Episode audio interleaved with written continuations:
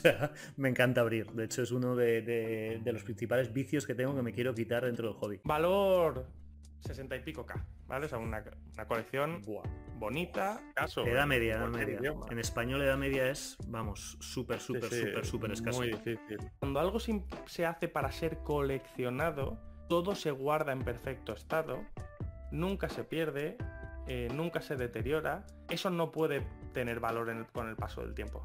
Ahora me ponen mañana el doble de lo que he pagado, le digo que no. Sobre todo si coleccionas cartas de sets, siempre hay otra copia. Siempre hay otra copia. O sea, esa frase hay que dejársela grabada. Buenos días coleccionistas, soy Cross y estoy aquí con Alfa y queremos dar la bienvenida a este nuevo podcast que vamos a llamar Relatos de Cartón, historias y entrevistas de Pokémon TCG, en el que mensualmente entrevistaremos a coleccionistas de Pokémon que creamos que tengan grandes historias que contarnos acerca de su trayectoria en el hobby. Yo personalmente la verdad es que tenía unas ganas locas de empezar. ¿Y tú, Alfa, qué? ¿Qué tal estás? ¿Cómo estás? ¿Estás emocionado? Yo entre emocionado y un poquito nervioso, pero iremos tirando. Y te iba a decir exactamente lo mismo. O sea, a partes iguales, estoy muy nervioso y muy ilusionado con, con este proyecto y con empezar contigo este podcast que seguro que va a ser, vamos, del gusto de los coleccionistas. Yo tengo las expectativas altas, no sé, si, no sé si demasiado. Bien, pues voy a poner un poco en situación de cómo va a ir esto hoy. La idea es traer a un entrevistado cada mes y así conseguir pues acercar a la comunidad y a, los grandes nombres de dentro del hobby y coleccionistas con experiencia. Creemos que esto puede ser de gran beneficio, pues al final porque nutrirnos de historias, de operativa, hábitos y experiencia en general de, esta gente que lleva tanto tiempo, pues no tiene precio. Creo que va a ser beneficioso para, para todo coleccionista sea del nivel que sea.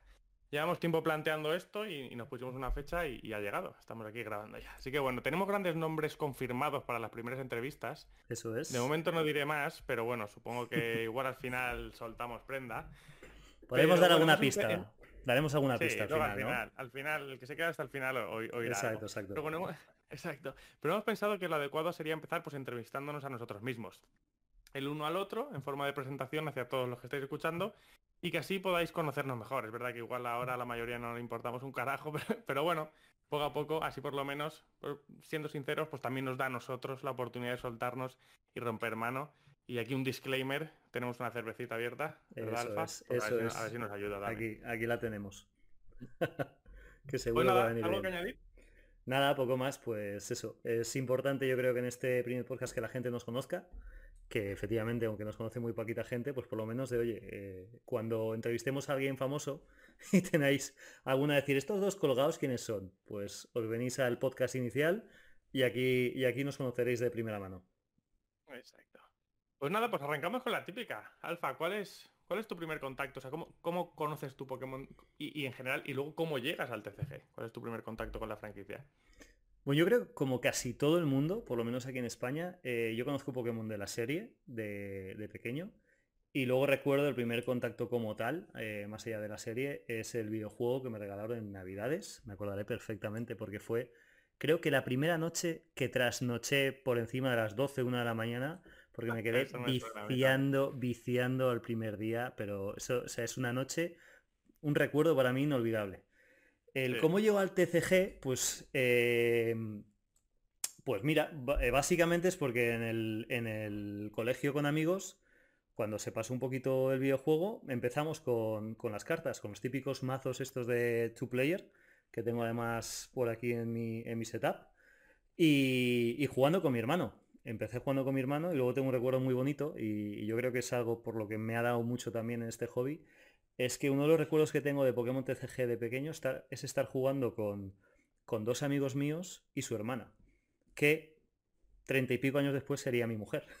Bueno, treinta y pico no me he pasado, veintitantos años después sería mi mujer. Entonces, sí, es muy bueno. Realmente es un recuerdo, no es, no es ninguna historia. Pero sé que estábamos en casa de unos amigos, que su hermana bajó, que empezamos a jugar ahí los cuatro y tal, haciendo pues eso, partidas con el Machamp y todo esto que salía. Y, ese recuerdo lo tengo, lo tengo muy, muy afianzado, tío. Sí, sí. Esa es mi historia un tu Hermano, ¿Tu hermano es mayor que tú? No, mi hermano es más pequeño eh, y le gusta Pokémon. De hecho, por ejemplo, vició a saco en Pokémon Go. A saco. Pero no, no, no le ha dado tanto las cartas. No le ha dado, no le ha dado tan fuerte. Que va, ni mucho menos. Sí que he hecho alguna y tu inversión. Mujer a día de hoy supongo que está apartada y que no. no mi mujer está hasta las narices. ¿eh? Exacto, mi mujer está hasta las narices de que le hable todo el día de, de Pokémon, como vamos, como seguro que la tuya. seguro, vamos. Sí, totalmente. Y encima con el machaque que llevamos con mi hijo, que el, hijo, mi hijo es más adicto que yo, si, si puede decirse. pues mi mujer está hasta, hasta las narices. Y, y, actualmente, obviamente, o sea, ¿sigues jugando o ya solo, solo coleccionas? Pues eh, al 95% colecciono. Pero es verdad que a raíz de coleccionar, y no al revés, a raíz de coleccionar, eh, juego online de vez en cuando. Me he planteado alguna vez ir a algún evento de estas presentaciones de sets, pero se me hace muy cuesta arriba, tío. Porque la gente que va ahí le mete mucha tralla, mucha, mucha tralla al meta. Y yo no... O sea, me hago algunas decks que copio por ahí en, el Limitless, ¿no? En la, en la web esta de torneos. Y las pruebo y pruebo alguna mecánica, pero de forma puntual. Algún rato, pues por la noche me pongo algún par de partidas. Pero sí, sí juego, ¿eh? de vez en cuando juego. Carta favorita de tu colección. Vamos a. Entramos, entramos ya, entramos ya a de ¿no? en, lo bueno. Pues, eh, ostras, hace. Esto va, cambiando, seguramente el, resto de coleccionistas que nos esté escuchando ahora opine lo mismo, va, un poco cambiando. Mm, yo tengo una que por, por, lo especial que es y lo que me costó conseguirla, ya no a nivel económico, sino lo difícil que era encontrarla, eh, es para mí mi, tesoro, que es el Luya español First Neogenesis. Es una carta pop, pop 1. palabras mayores. Justo, justo la tengo aquí. Voy a, voy a enseñarle una cámara que tengo por si, usamos este vídeo. Nada, es una carta de... La, edición Neogenesis First es realmente muy, muy, muy difícil de encontrar. Y, esta carta la tengo pues porque tuve la suerte de, hacer, de hacer amistad con un coleccionista americano que la, la abrió, la gradeó y la vendió. Y entonces me puso en la pista a quién se la había vendido, esa gente se la había vendido a otro, ese a otro, ese a otro. La carta había recorrido medio mundo, literal, pero nunca había estado en España. Hasta que pues contacté con un coleccionista italiano que la tenía porque él coleccionaba todos los, los Lugia First Neogenesis y, pues llegamos a un acuerdo. Pero realmente el, acuerdo fue, o sea, obviamente económico, no, me voy a, no me voy a engañar, y fue caro. Pero sobre todo le convencí por un poco la historia de, la colección que estaba montando yo. Que es al final una colección de principalmente mis joyas son cartas gradeadas en español y, muy únicas, de poblaciones muy bajas. Entonces voy intentando hacer, hacer lo que puedo y esta, esta es la, la joya de la corona, básicamente. ¿Hay, hay, un, ¿Hay algún BGS 10? No. O sea, está tu 9 y medio. 9 y... medio, luego hay un 8 y medio que lo tiene, que lo tiene este coleccionista. pop 1. Pop 1, efectivamente. Luego está el 8 y medio, que me alegro un montón que lo tenga mi colega estadounidense, porque él la vendió, pero se compró esa. Y luego hay un 7 y medio que ha aparecido por ahí en Estados Unidos, que se vendió, se subastó hace unos meses, igual medio año, igual quizás que está por ahí, está por ahí bambando, pero no se, no se sabe más. Y en PSA no hay registros. Todavía. tiene estatus de grial eso y además la historia detrás, o sea, que tú tuvieras que ir persiguiendo a ver por dónde iba pasando, quién se contactando, contactando por eBay, contactando por, Instagram, o sea, fui, fui dando bandazos de un lado a otro y, tuve mucha suerte realmente. ¿eh? Luego hay, hay una curiosidad con esta, con esta carta y es que a este chico, al, voy a decir su nombre, se llama Ben, ¿vale? Eh, a Ben, eh, que lo, mencionaré seguramente más de una ocasión, porque me ha ayudado muchísimo eh, como coleccionista. A Ben, él subió diferentes anuncios a eBay y se ve que unos hackers cogieron mogollón de sus anuncios. Entonces, esta carta de vez, en, de vez en cuando aparece en venta en eBay. Pero son hackers entiendo que son estafas de que... Efectivamente, son estafas, sale un montón. Hay una estafa, eh, pero que afecta no solo al idioma español, sino a todo idioma mundial, que de repente empiezan a aparecer anuncios de Pokémon, cartas Pokémon, cajas Pokémon, fers, adules, de todo, de todo, de todo. ¿Vale? Entonces tú ves la foto y sale este Lugia. Y luego pasas a la segunda foto y ahí hay un texto que te dice que está que no hace falta que pujes, que puedes contactar con ellos a través de un correo electrónico y que entonces ellos te venden la carta. Obviamente es una estafa, es una estafa, pero, pero es curioso, sí, esa, historia.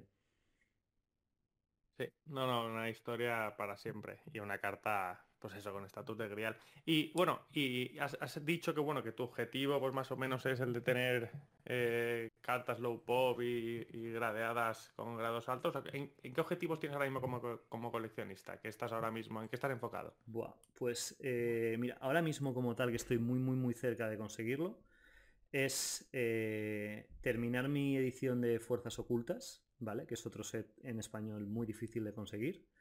Estoy Entendemos porque la gente no sabe que tú te centras más en el español. En español, en español, sí, sí, sí. La gente que me conoce, la poca gente que me conoce sabe que soy un friki absoluto del español, ¿vale?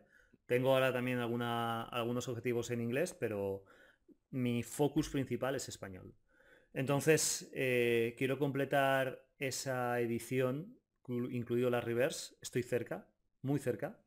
Me quedan pocas. No sé si alguna vez lograré conseguirlo, pero yo creo que sí. Y a eso le invierto bastante tiempo.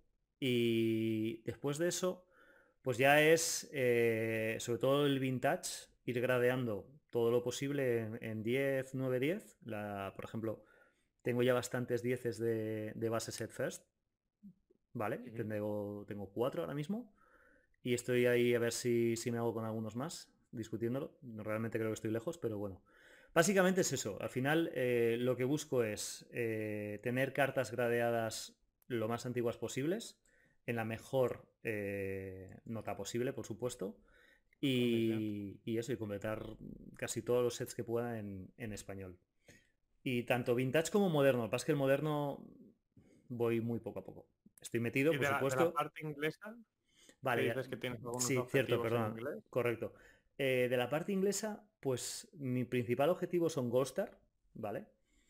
Pero ahora he hecho un, pequeño, un pequeño cambio, lo comenté en, mi Instagram hace poco.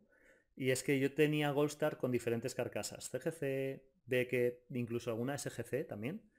Y para que no conozcas son casas de gradeo americanas principalmente, las, las cuatro más top. He decidido eh, quedarme con, solo con las carcasas de PSA porque yo soy, por lo menos gradeo en PSA porque la carcasa me gusta y, y por lo menos su sistema de, puntuación me gusta, siempre lo he dicho.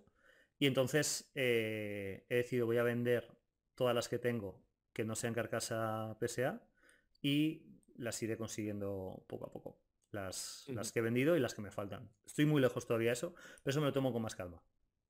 También las, las, first signing también, que entré hace un tiempo, entré muy fuerte, pero con, con más calma, muy a largo plazo.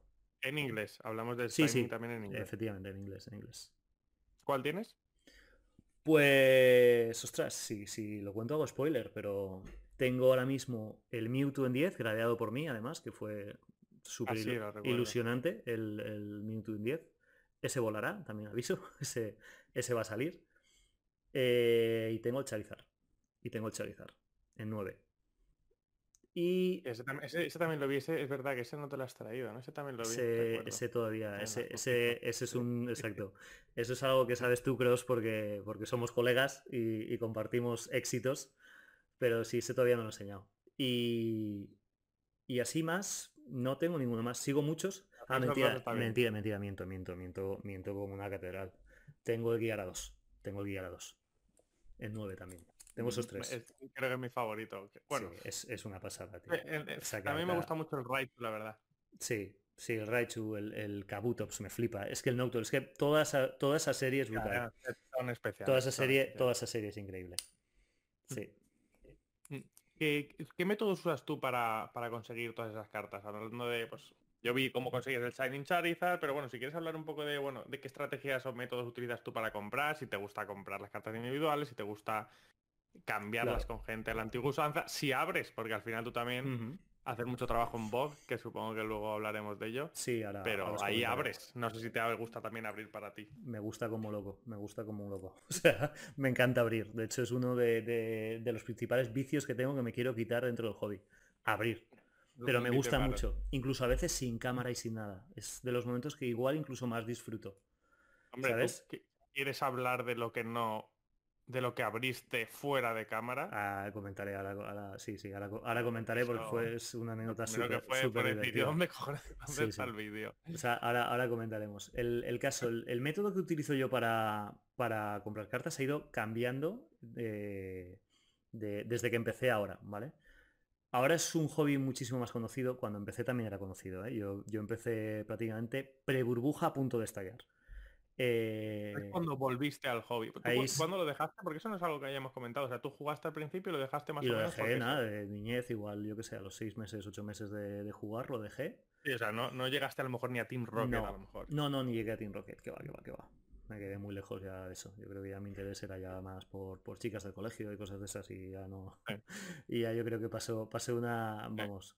Sí que de vez en cuando te tengo que confesar que alguna vez durante la carrera y cuando me incorporé a trabajar, alguna vez estuve buscando cómo comprar cartas y demás porque me generaba mucha nostalgia.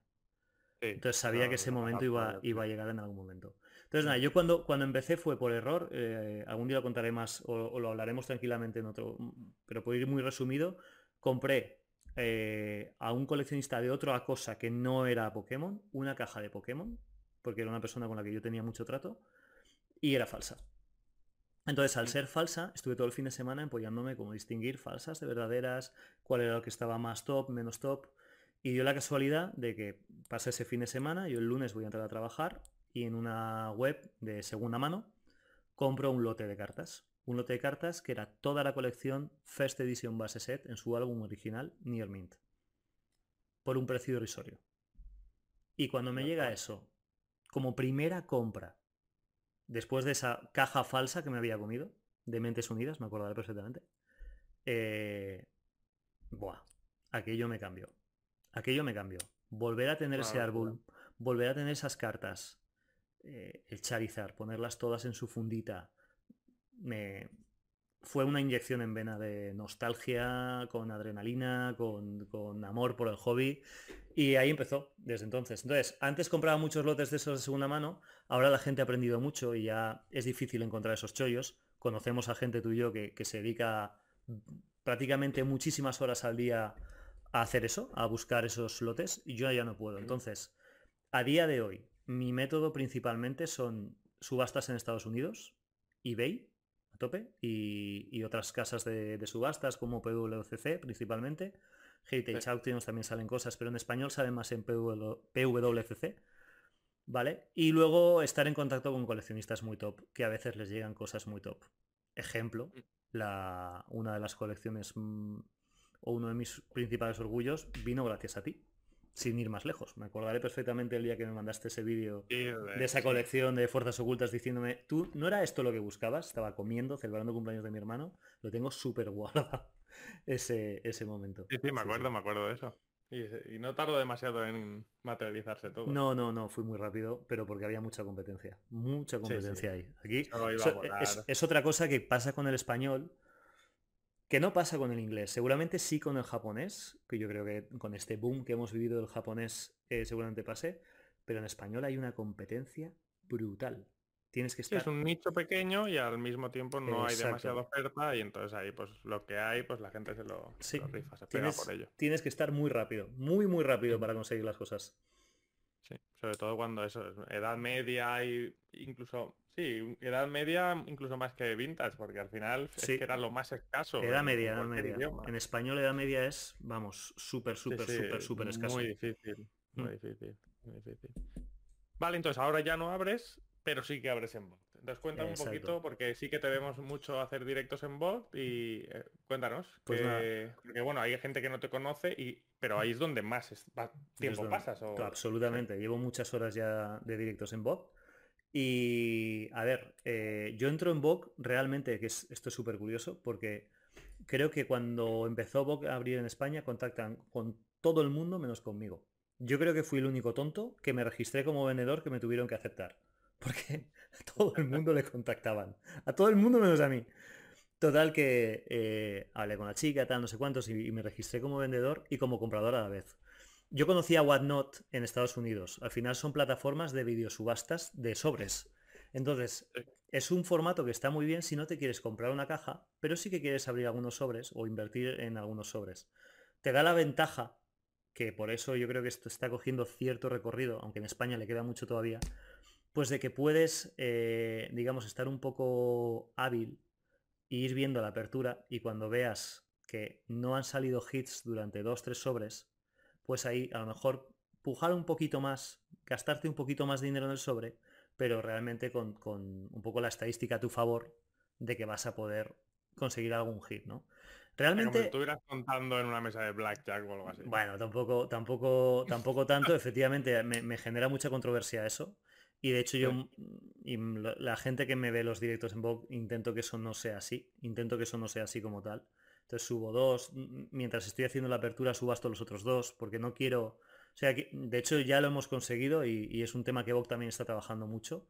En que los precios de los sobres no se vaya de madre y que sea todo algo homogéneo. Prácticamente se están ya vendiendo a, precio como si te compras la caja tú. Con la ventaja de que la compartes con más gente y estás en directo, pasas un buen rato, aprendes del hobby. Entonces, eh, a mí me gusta mucho, pues porque al final tengo una pequeñísima comunidad allí de gente eh, que lleva mucho tiempo, pues yo creo que vamos a hacer ya casi un año, todavía que falta unos meses, pero bueno, conmigo en casi todos los directos y lo pasamos muy bien. Y a mí me gusta porque al final es como si hablara mi yo de hace unos años. Mi hace unos años que está comprando cajas de, pues eso, mm, destinos ocultos, ¿sabes? Voltaje vívido, esas cosas, abriéndose ahí a de huello y dices, igual, gástate algo de dinero también en el vintage. Mira el tema de gradear, no solo vayas a European, mira que hay otras cartas. Si tienes una carta muy cara, a lo mejor te interesa que cruce el charco para venderla, que le vas a ganar más dinero que, aquí en España. No sé, eh, me gusta porque al final es una comunidad muy sana, que hay veces que no es tan fácil encontrar una comunidad sana en este hobby. Y, sobre todo porque me pasa un rato fenomenal. A mí me gusta abrir, me gustan las ediciones, intentar sacar los hits más caros que salen. Y cuando, y cuando pasa, eh, ayer por ejemplo sacamos un Alakazam, que creo que va a ser top 10 de cartas de 151, que justo ha salido ahora. Hostia, es un subidón. Ayer abriste, ayer abriste ayer abrí 151, sí. 60 sobres que abrimos, lo pasamos fenomenal. Fue un directo súper divertido. Y, y realmente cuando... Está como en una cocina. Sí, sí, sí. O sea, un así que está como con las, las cucharas eh, las, cucharas flotando. Pues, eh, mm. de hecho, la, tengo que tener por aquí, pero todavía no, las puedo enviar todavía, porque sale, sale pasado mañana la edición, entonces pasado mañana ya puedo enviarlas. El caso, eh, cuando la abres, realmente te llevas la alegría de que la ves, de que la has abierto, y encima la alegría de la gente a la que se la estás abriendo. Me pasó ayer una cosa muy chula, eh, yo terminé muy cansado, llegué a casa a las 2 de la mañana, lloviendo, o sea, un desastre, o sea, se me alargó el directo, más luego tuve que hacer unas cosas, y llegué a casa muy tarde. Y, y estaba a punto de dormir, me envió un mensaje de una chica que había estado en el directo, le había abierto unas cartas brutales, y me comenta, oye, mira, he pasado una mala racha y esto ha sido mi mejor momento de la semana. He desconectado, encima me llevo tal. Entonces, es un poco eso. No es solo ese casino que a veces la gente piensa. De hecho, ya te digo, yo huyo del concepto casino. O cuando yo hago directo es porque he traído cosas que espero que la gente eh, valore por encima del, ah, me ha tocado esto o lo otro, o intento meter 5 euros para sacar 15. No. Y aparte que la gente ya que está, que ya, yo creo que eso al principio pasó en Bob y ahora ya la gente que hay es gente que, compra para coleccionar. Incluso a veces lees entre los chats que te dicen, oye, esta carta, pónsela en el sobre del otro. Porque ya llega un acuerdo con él, se la cambio por esta otra y tal. Es muy chulo, tío. Muy bien, sí, sí, se genera ahí como una comunidad. Eso es bonito. esperemos verte pronto por allí. tienes, tienes que probarlo, tienes que probarlo un día, tío y, si no, y si no, a ver si te vienes conmigo. Si no, un día, un día que tengamos evento, te, vienes y, así te, te, familiarizas un poquito con el tema. Sí, sí, sí, sí. Ya te digo, no he probado mucho la plataforma, pero la probaré. Sí que es verdad, ya en Estados Unidos han tenido, han tenido ahora como problemas y demás con alguna, algún, algún tramposo. y es verdad que al final, si el, la persona que está detrás del micro, digamos, lo está haciendo bien y tiene buena fe, ahí lo que creas es comunidad, buen rollo y, lo que tú dices, estar entre amigos que vas haciendo y pasar un buen rato, no, se trata de otra cosa. Correcto. Hay que intentar mantenerlo sano porque al final es, una plataforma que aporta, aporta. Para mí aporta, desde luego. Sí, sí, sí. Cuéntame alguna anécdota, eh, anécdota divertida, alguna historieta interesante, algo guay relacionado con el hobby. Buah. Eh, tengo mogollón. O sea, podría estar hablando horas. Y tengo dos muy guay, muy guays. Eh, una fue, tú me avisaste de que había salido una edición semi completa de Fuerzas Ocultas. Y yo fui allí con toda la intención de, va, voy a ir, voy a poner un dinero y tal. Y, y pasó, dio muchísima casualidad porque el hobby al final somos cuatro, cuatro gatos. Sí. Voy a... Lo que coleccionan en español. Efectivamente. Voy a... voy a... Voy al sitio, hablo con el vendedor, no, sé qué, y de repente dice, no, espera, espera un segundo. Y entra un chico que yo conocía, que tiene una, una tienda por aquí cerca, y nos ponen los dos ahí a decir, oye, uno de los dos se va a llevarla esto y tal. Yo no me lo puedo creer. O sea, estoy de repente en una especie de, subasta. ¿Yo qué hago aquí? ¿Sabes? O sea, en plan, de qué, qué estoy haciendo aquí con este tío que lo, he conocido, me cae de puta madre y nos están haciendo un poco pelear, pelear en precio. Y eso, eso fue gracioso, fue gracioso. Y luego me pasó una muy guapa. Eh, que mm, vendí dos Goldstar.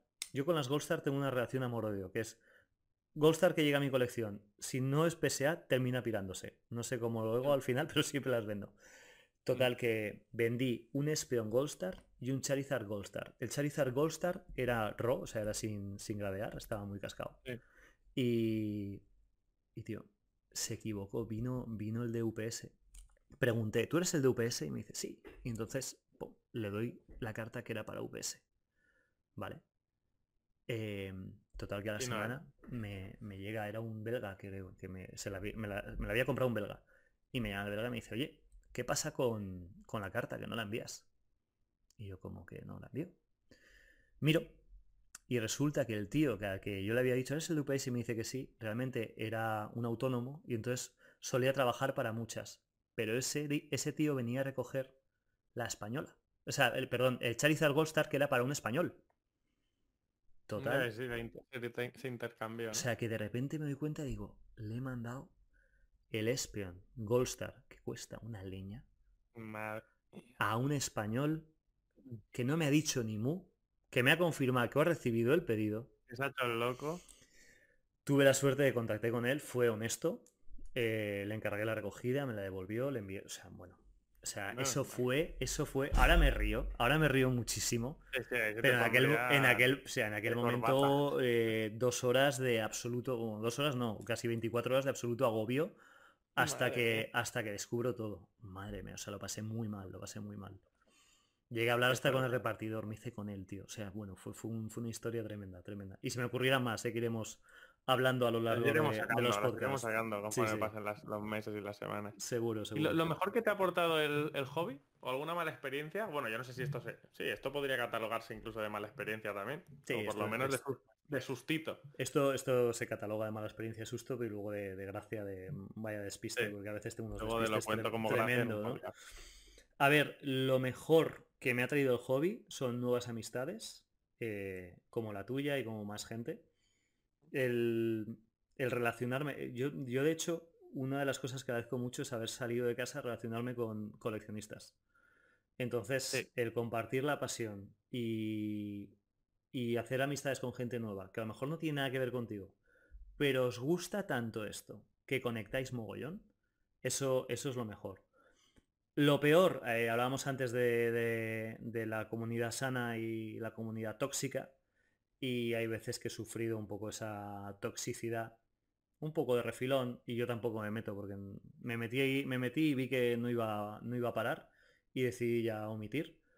Pero eso a veces cuando pues en algunos grupos o por redes sociales, alguno, pues yo qué sé, fruto de mm, que tiene un mal día. Fruto de tal, fruto de que le has levantado otra cosa que buscaba y que te la tenía guardada. Eso es lo peor. Eso es lo peor. Eso es lo peor. Y yo a mí mismo hay veces que, cuando pierdo algo, porque por supuesto pierdo cosas, como perdemos todo el mundo, eh, me alegro porque el, que la pille. Me tengo que alegrar. Es como, tío, o sea, al final... tiene que ser así. Al final, y lanzo, lanzo un mensaje... Correcto, lanzo un mensaje a la comunidad. En, un directo de Wismichu, eh, que hubo mucho problema entre Wismichu y Darizar. Si no lo habéis visto, mirarlo, porque mm, no tiene desperdicio, lo voy a dejar ahí sin entrar a valorar si quién tenía razón y quién no. Hubo ahí un salseo marujeo tremendo. Mm. Hubo un comentario en el chat de Wismichu que me encantó. Dijo así un tío, un suscriptor o quien fuera. Defino este problema como lo siguiente. Hombres de mediana edad pelean por papel. Y me encantó. si lo piensas, si lo piensas, es la puñetera realidad. Esto es papel. La vida está ahí fuera, tío. esto es una pasión que a veces se, se desmadra, pero esto es papel, ¿sabes? Pues eso, entonces son esas, esas anécdotas, tío, que me han pasado, la verdad. Y, seguro que si me pongo a pensar, saco muchísimas más. ¿Y cómo, sueles interactuar con la comunidad? Bueno, aparte de con la gente de Vogue, ¿tienes alguna otra forma de conectar? ¿O, cómo, en el día a día, con, cómo interactúas con la gente? Muy, muy, buena pregunta, tío. Yo, yo estoy a full Instagram. Full Instagram. Eh, ¿Por qué? Yo creo que te pasa a ti un poquito lo mismo. Yo que soy padre, que además trabajo que no solo esto no es mi trabajo ni mucho menos y espero que siga siendo así.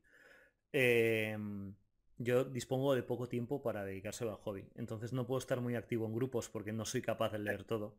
De hecho, bueno, tú y yo tenemos alguno muy en petit comité. y, y, no llego a veces. Yo no llego. Sí, aparece poco. Sí, es que a veces no llego, no llego. Entonces, mi principal esto es Instagram y muchas veces en los directos eh, lo comento, oye, si esto, si tenéis que hacerme algún requerimiento, algún pedido, lo que sea, contactarme por Instagram. Es la forma más sencilla de que yo te conteste, porque como estoy todo el día mirando, tal, viendo, no sé cuánto, subiendo alguna story o, tal, hablo mucho, mucho por ahí. Y luego sí que quiero empezar más, eh, pues igual ir a alguna, que esto lo tenemos que hablar, ¿eh? A ver si Cross, a ver si nos podemos ir pues a algún evento, algunas, porque se hacen cositas, ¿eh? Se hacen cositas por ahí fuera, con, pues eso, a lo mejor el, salón del manga de lo que sea, pues a lo mejor hay cuatro stands de TCG, de gente que vende y, conoces a coleccionistas.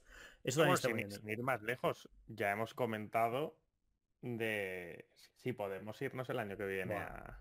Eso sería la bomba. Al Worlds de Hawái. Es que claro, eso... son palabras mayores y va a ser un sacrificio al final, pero es que solo ha habido que ver con, madre mía, el, evento de Japón eso sí una es que ha sido una locura todo, lo que se veía ahí, yo ya dije, mira, yo el próximo no me lo pierdo. Y encima Hawái, puede haber mejor destino que ese para ir allí a pasar una semanita, incluso con las familias y...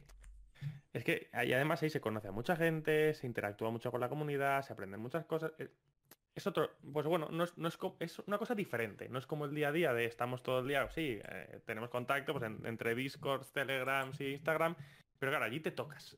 Es verdad que tú y yo sí quedamos para almorzar y tal, pero hay mucha gente que no conocemos. Correcto. Y, ir allí a, juntarte con la gente creo que es pues, un nivel superior. Así que podríamos empezar con eventos más. E, es una pena que no haya aquí Collecticons y cosas así en España. Sí que hay alguno en Reino Unido, ahora en noviembre hay una. Se podrían organizar viajecitos así que al final es dos, tres horas de, de vuelo, algo en Francia, algo en Italia. Es verdad que en España hay poco. Pero ir a dar el salto a un Worlds, yo creo que eso tiene que ser una pasada. Eso es una vivencia increíble. Eso es una experiencia que no me cabe ninguna duda que viviremos juntos. Seguro. No sé si será en el año que viene o el, o el siguiente, pero en alguno, o en un colectacón o en alguno. Yo tengo, por ejemplo, eh, cada vez que estoy más metido, tengo muchas ganas de cruzar el charco adrede solo por el TCG de Pokémon. Solo sí, ir a un colectacón, eh, hablar, ir a conocer a Ben, por ejemplo, que a veces viene a España, que es un gran amigo mío coleccionista, o sea, hablar con un de gente allí, o sea, eso, eso es, además Estados Unidos es otro nivel. obviamente en todo, en, economía, en población, en todo, y en TCG es otra liga por completo. Japón y Estados Unidos es otro nivel. Y Hawái puede ser espectacular. Totalmente. No, no sé si mm. te has dado cuenta, eh, ayer, ayer o antes de ayer eh, anunciaron el nuevo Car Party, no sé si sabes lo que es. Car Party, el evento que, que, se organizó este año. Este año ha sido, sí. Y claro, y el, el, el no, a ver, ahora va a ser, sí, ahora va a ser en el del 14 al 16 de junio. Este eventazo que, que, se hizo con todos los influencers, que fue una ah, pasada. Ah, vale, vale, vale, ya sé cuál dices. Sí, sí, que habían, bueno, que estaba lo más top de lo top de lo top con vitrinas enseñando su, su colección, que se iban todos a, cenar después, que digo, madre mía, tenían en la mesa cosas que dices, si lo pones en billetes, tumbas la mesa. Sí, supongo que fuese, es que no me acuerdo, pero vi tantas imágenes y fue el que organizó eh, Pat Flynn, el de Deep Pocket Monsters, que es, una persona que lleva poquísimo en el joven y está en el hobby está aportando tanto.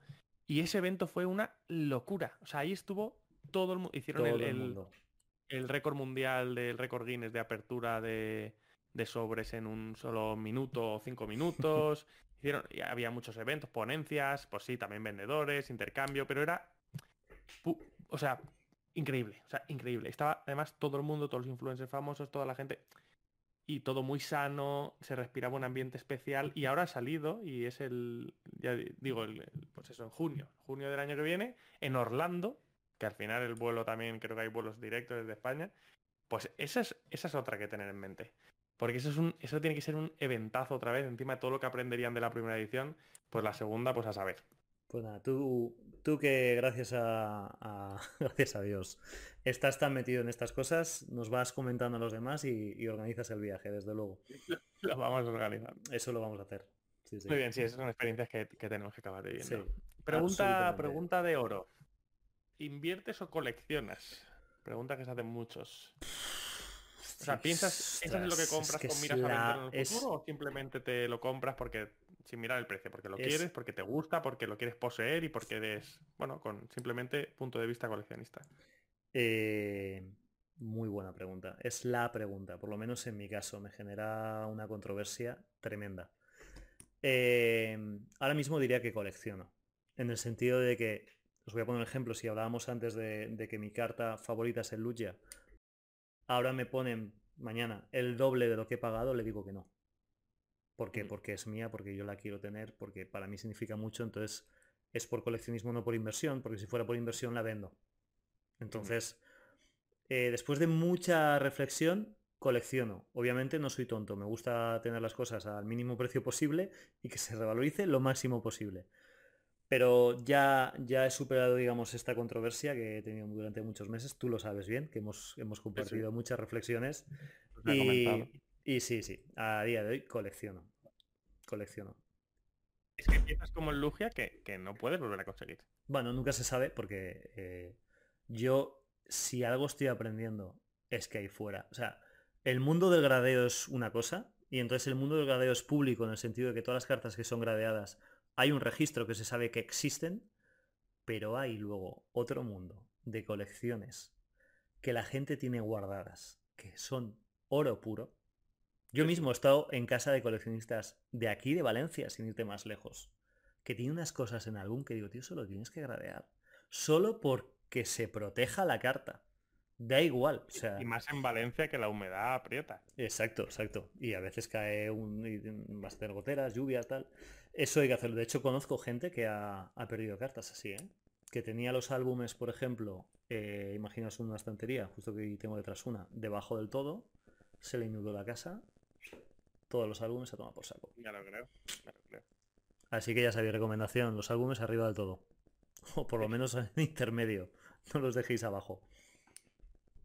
¿Cómo ves el, futuro del hobby? Eh, tengo ganas de hacerte esta pregunta a ti porque seguro que nos vas a enseñar mucho más que yo. Yo te voy a dar mi percepción. Em, yo jugué a, cartas Pokémon de pequeño y me volví loco y me encantó y eso me genera nostalgia que me ha llevado hasta aquí. Eh, todos los chavales de más de 6 años que conozco, hijos de amigos y tal, hijos de empleados, de compañeros, todos eh, juegan a cartas Pokémon. Todos. Entonces, eh, yo el futuro del hobby lo veo muy sano. Ahora, ¿hacia dónde va a tirar? es que no se puede saber. Eh, yo sigo tus teorías y estoy muy de acuerdo con ellas. Creo que es lo más cercano a lo...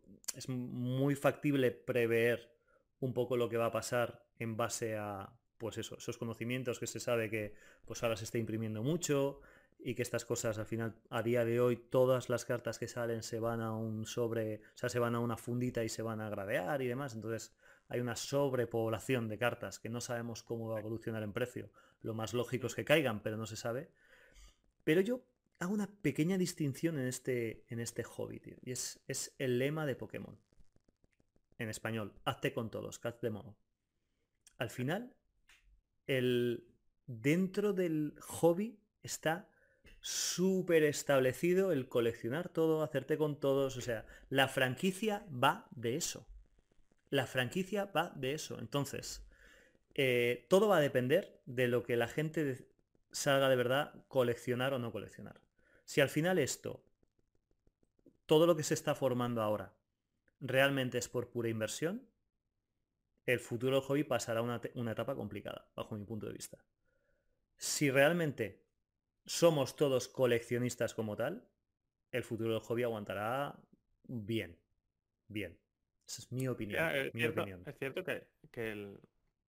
hablamos de coleccionismo, pero el TCG al final, al principio no se creó ni siquiera para coleccionar, sino para jugar. Exacto. Y, y esto ha sido una evolución natural que, que se ha ido dando ¿Mm? eh, después de pasar muchos años el hobby estancado. Y bueno, veremos, veremos. Veremos en qué se centran las nuevas generaciones. Es cierto lo que has dicho, el relevo generacional existe. O sea, mi hijo está enfocado en Pokémon y es lo que más le gusta del mundo y tiene cuatro años. Entonces hay que ver cómo estas nuevas generaciones tratan la franquicia y tratan el TCG. Pero es verdad que ya ha sufrido una evolución, ya ha sufrido un cambio. El hobby no es el mismo. Ya lo hablaremos luego si, si me preguntas por ello ahora después. Pero sí, sí que ha habido una mutación clara. Ha habido una clarísima mutación. Y, y- y hay que ver, hay que ver lo- el futuro que nos depara y sobre todo cómo seguimos tratando el hobby. Absolutamente, tío. Absolutamente de acuerdo. Y desde aquí una cuña. Si alguien nos va a enseñar de verdad eh, cómo está evolucionando el hobby, es la persona que me está preguntando las preguntas. Cross, tío. No Seguirle, pases, no, de no, verdad. No, no, no, es la verdad, es la verdad. tío. Eso es- Yo he aprendido mucho contigo de esto. Mucho. Mucho. Y seguiré aprendiendo, no me cabe duda. Gracias. Consejos para nuevos coleccionistas. Vale. ¿Qué le dirías a alguien que empieza hoy, mañana? ¿Qué le dices? Em, diversificar en el sentido de que eh, tío que se empollen todos los sets de primero de first base set hasta la actualidad yo es algo que no hice que he ido aprendiendo muy poco a poco pero que se formen porque hay sets que les va a gustar mucho más que lo último que está sacando que es súper difícil de conseguir porque el último Charizard de 151 es muy caro y demás y de repente a lo mejor ven unos sets de hace cinco años que le encantan, que le flipan y entonces un poco la, la- la reflexión que haría sería eh, a los nuevos coleccionistas que se paren a pensar qué es, o sea, por qué están aquí en el hobby, qué es lo que les gusta y, y que se estudien, porque hay, hay, por ejemplo, la, aplicación Pokélector, ¿no? Ahí puedes ver todas las colecciones de todo. Pues de vez en cuando que descubran colecciones nuevas. Yo así, por ejemplo, así, eh, ya entrando en el hobby, ya bien entrando en hobby, ¿eh? descubrí fuerzas ocultas en español. No sabía que existía en español, porque no me había parado a estudiarme todos los sets en español. Y coleccionaba en español y no lo había hecho. Y ahí he perdido oportunidades, seguro que tremendas. Entonces, ese error, que no lo cometa más gente, formaros, tío. O sea, formaros. Y gracias a ese estudio has vivido momentos muy buenos en el Sí, hobby. sí. No, estudio, no, no es empollar. Al final es pasar un rato, te pones con el car market y te sí. pones a buscar a buscar sets porque lecto el otro y ves un vídeo lo que sea o qué, es, qué set salió en el 2010 Pues te, te entras y, y lo miras y te sorprenderás que hay un montón de cartas secretas súper chulas que la gente no habla porque no es mainstream pero que cuando escarbas hay gente que se vuelve loca por esas cartas y son muy difíciles de conseguir y te tienes que poner alertas en eBay en Car Market y tal para que salgan entonces ese encanto tipo de cosas eso eso tiene un encanto eso tiene mucho encanto mucho encanto Sí, sí, totalmente. desde luego Pues bueno, vamos a pasar a lo que hemos decidido llamar la traca final, que al final, eh, o sea, ¿qué es lo que vamos a hacer con... Son, van a ser seis preguntas rápidas, o sea, de pim pim, que vamos a hacer a todo entrevistado. Así que vamos con ellas. Pokémon favorito. Charizard. Set favorito. Fuerzas ocultas, 100%. Cartas ocultas. Eh, slaps o binders. Slaps, slaps, claramente. Carta que no venderías. Lucha first. Tiene que ser esa, ¿no? ¿Qué te comprarías con dinero infinito? O bueno, ¿qué carta te gustaría tener sin importar el dinero? Buah. Solo una, ¿eh? Madre mía. Una. Eh, Bueno, di- di dos. Esta o esta, puedes decir. Mira, te tengo que decir que esta pregunta ya, ya la he visto más veces por ahí y siempre había pensado Pikachu Illustrator, pero ya me he quemado. Mm. Con CGC los CGC 19 y medios y 7 de que han salido últimamente me han quemado ya de, de los quemado, Illustrators. ¿no? Se han salido de repente un montón. Eh, cambio de paradigma, creo que te va a gustar la respuesta. Pikachu Snap. Muy buena esa. Muy buena carta. Muy buena esa. Y última, ¿a quién te gustaría que, entrevi- que entrevistásemos? Ostras. Te tengo que decir. Ostras. Eh, a ti, pero eso es lógico. Eh, y después te diría que. Ostras, me molaría mucho. Venga, va, tío, voy a salir muy mainstream. Me molaría mucho entrevistar a Darizar. Mucho, muchísimo. Se le pueden hacer muchas preguntas. Muchísimas preguntas, muchísimas. Porque él ha sido mm, gran parte de, o sea, una pata fundamental de que esto en, España se desarrolle como tal. Y que coja. como, todo, como todo youtuber grande tiene sus haters. Efectivamente. Como todo youtuber grande. Pero es verdad que ha aportado. nadie puede negar que ha aportado mucho al hobby en España. Seguramente no sería una entrevista, sería un debate sería un debate, porque en muchas cosas seguramente tenemos puntos de vista diferentes. Mm, Darizar a día de hoy no deja de ser una tienda online. O sea, con, todo lo que es. Es un gran coleccionista, pero a día de hoy su, principal es, es, una tienda online. Pero sería un debate súper interesante para la comunidad. Súper interesante. Para los coleccionistas que llevan toda la vida en esto, para los medios que nos hemos formado un montón y que sabemos mucho, y para los que están entrando de nuevas. Sería interesante para todos. Sí, a cada uno le aportaría lo, suyo. Mm.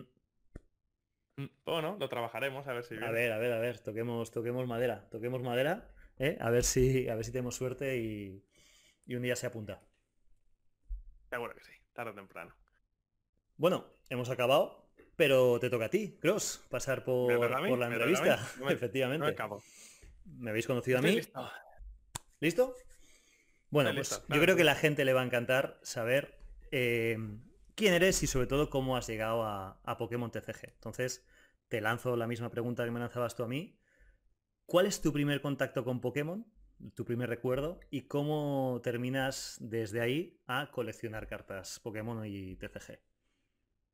Pues mi primer, o sea, mi primer recuerdo es más bien una sensación. O sea, y es una, y una, es una cosa muy rara que no me ha pasado nunca con ninguna otra cosa.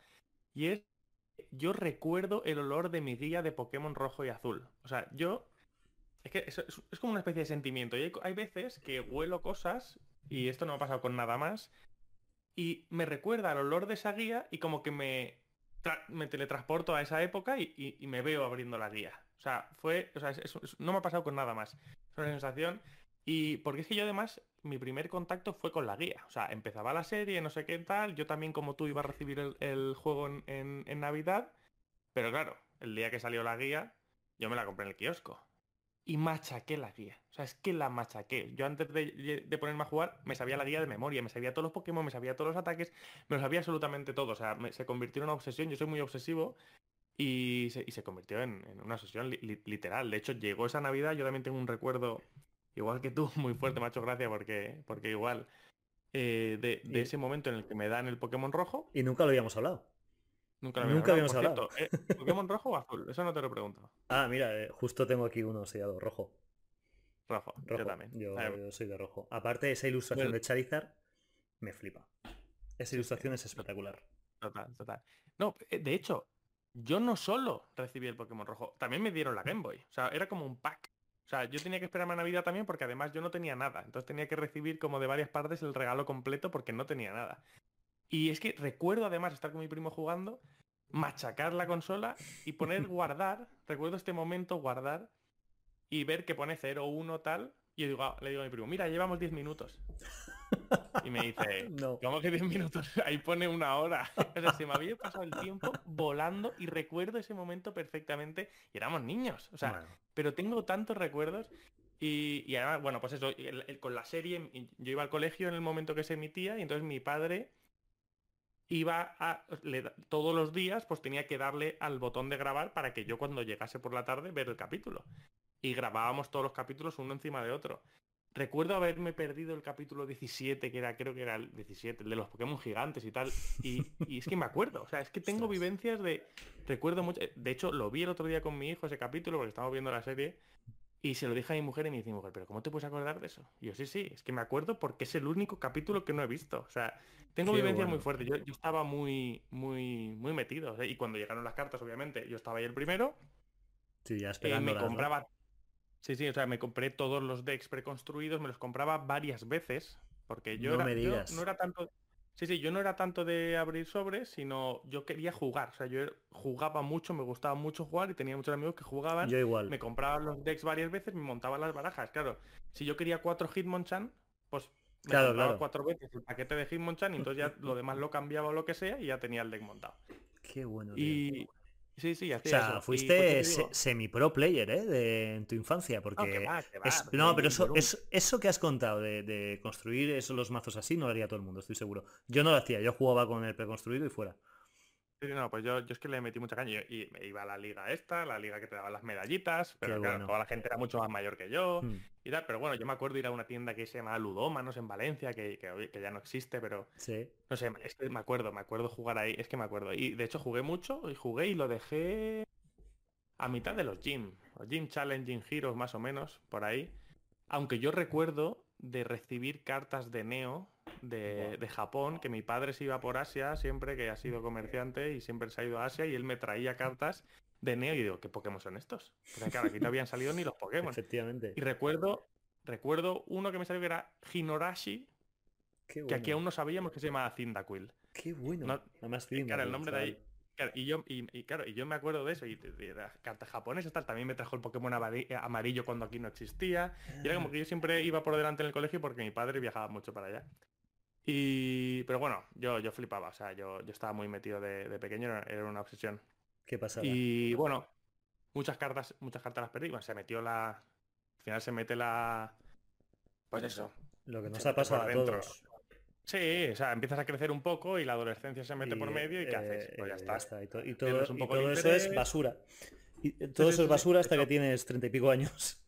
Sí, sí, de hecho conservé mi carpesano, pero mucha, algún carpesano, muchas se perdieron, yo se las dejaba a mi primo, no sé qué, algunas volvían, algunas no, y bueno. Es verdad que yo me pasé a Magic, es, es, es algo que, que, Ahora, que ahora te preguntaré por eso. Ahora te preguntaré. Es algo que Sí, te caracteriza sí. Eh, muchísimo como coleccionista.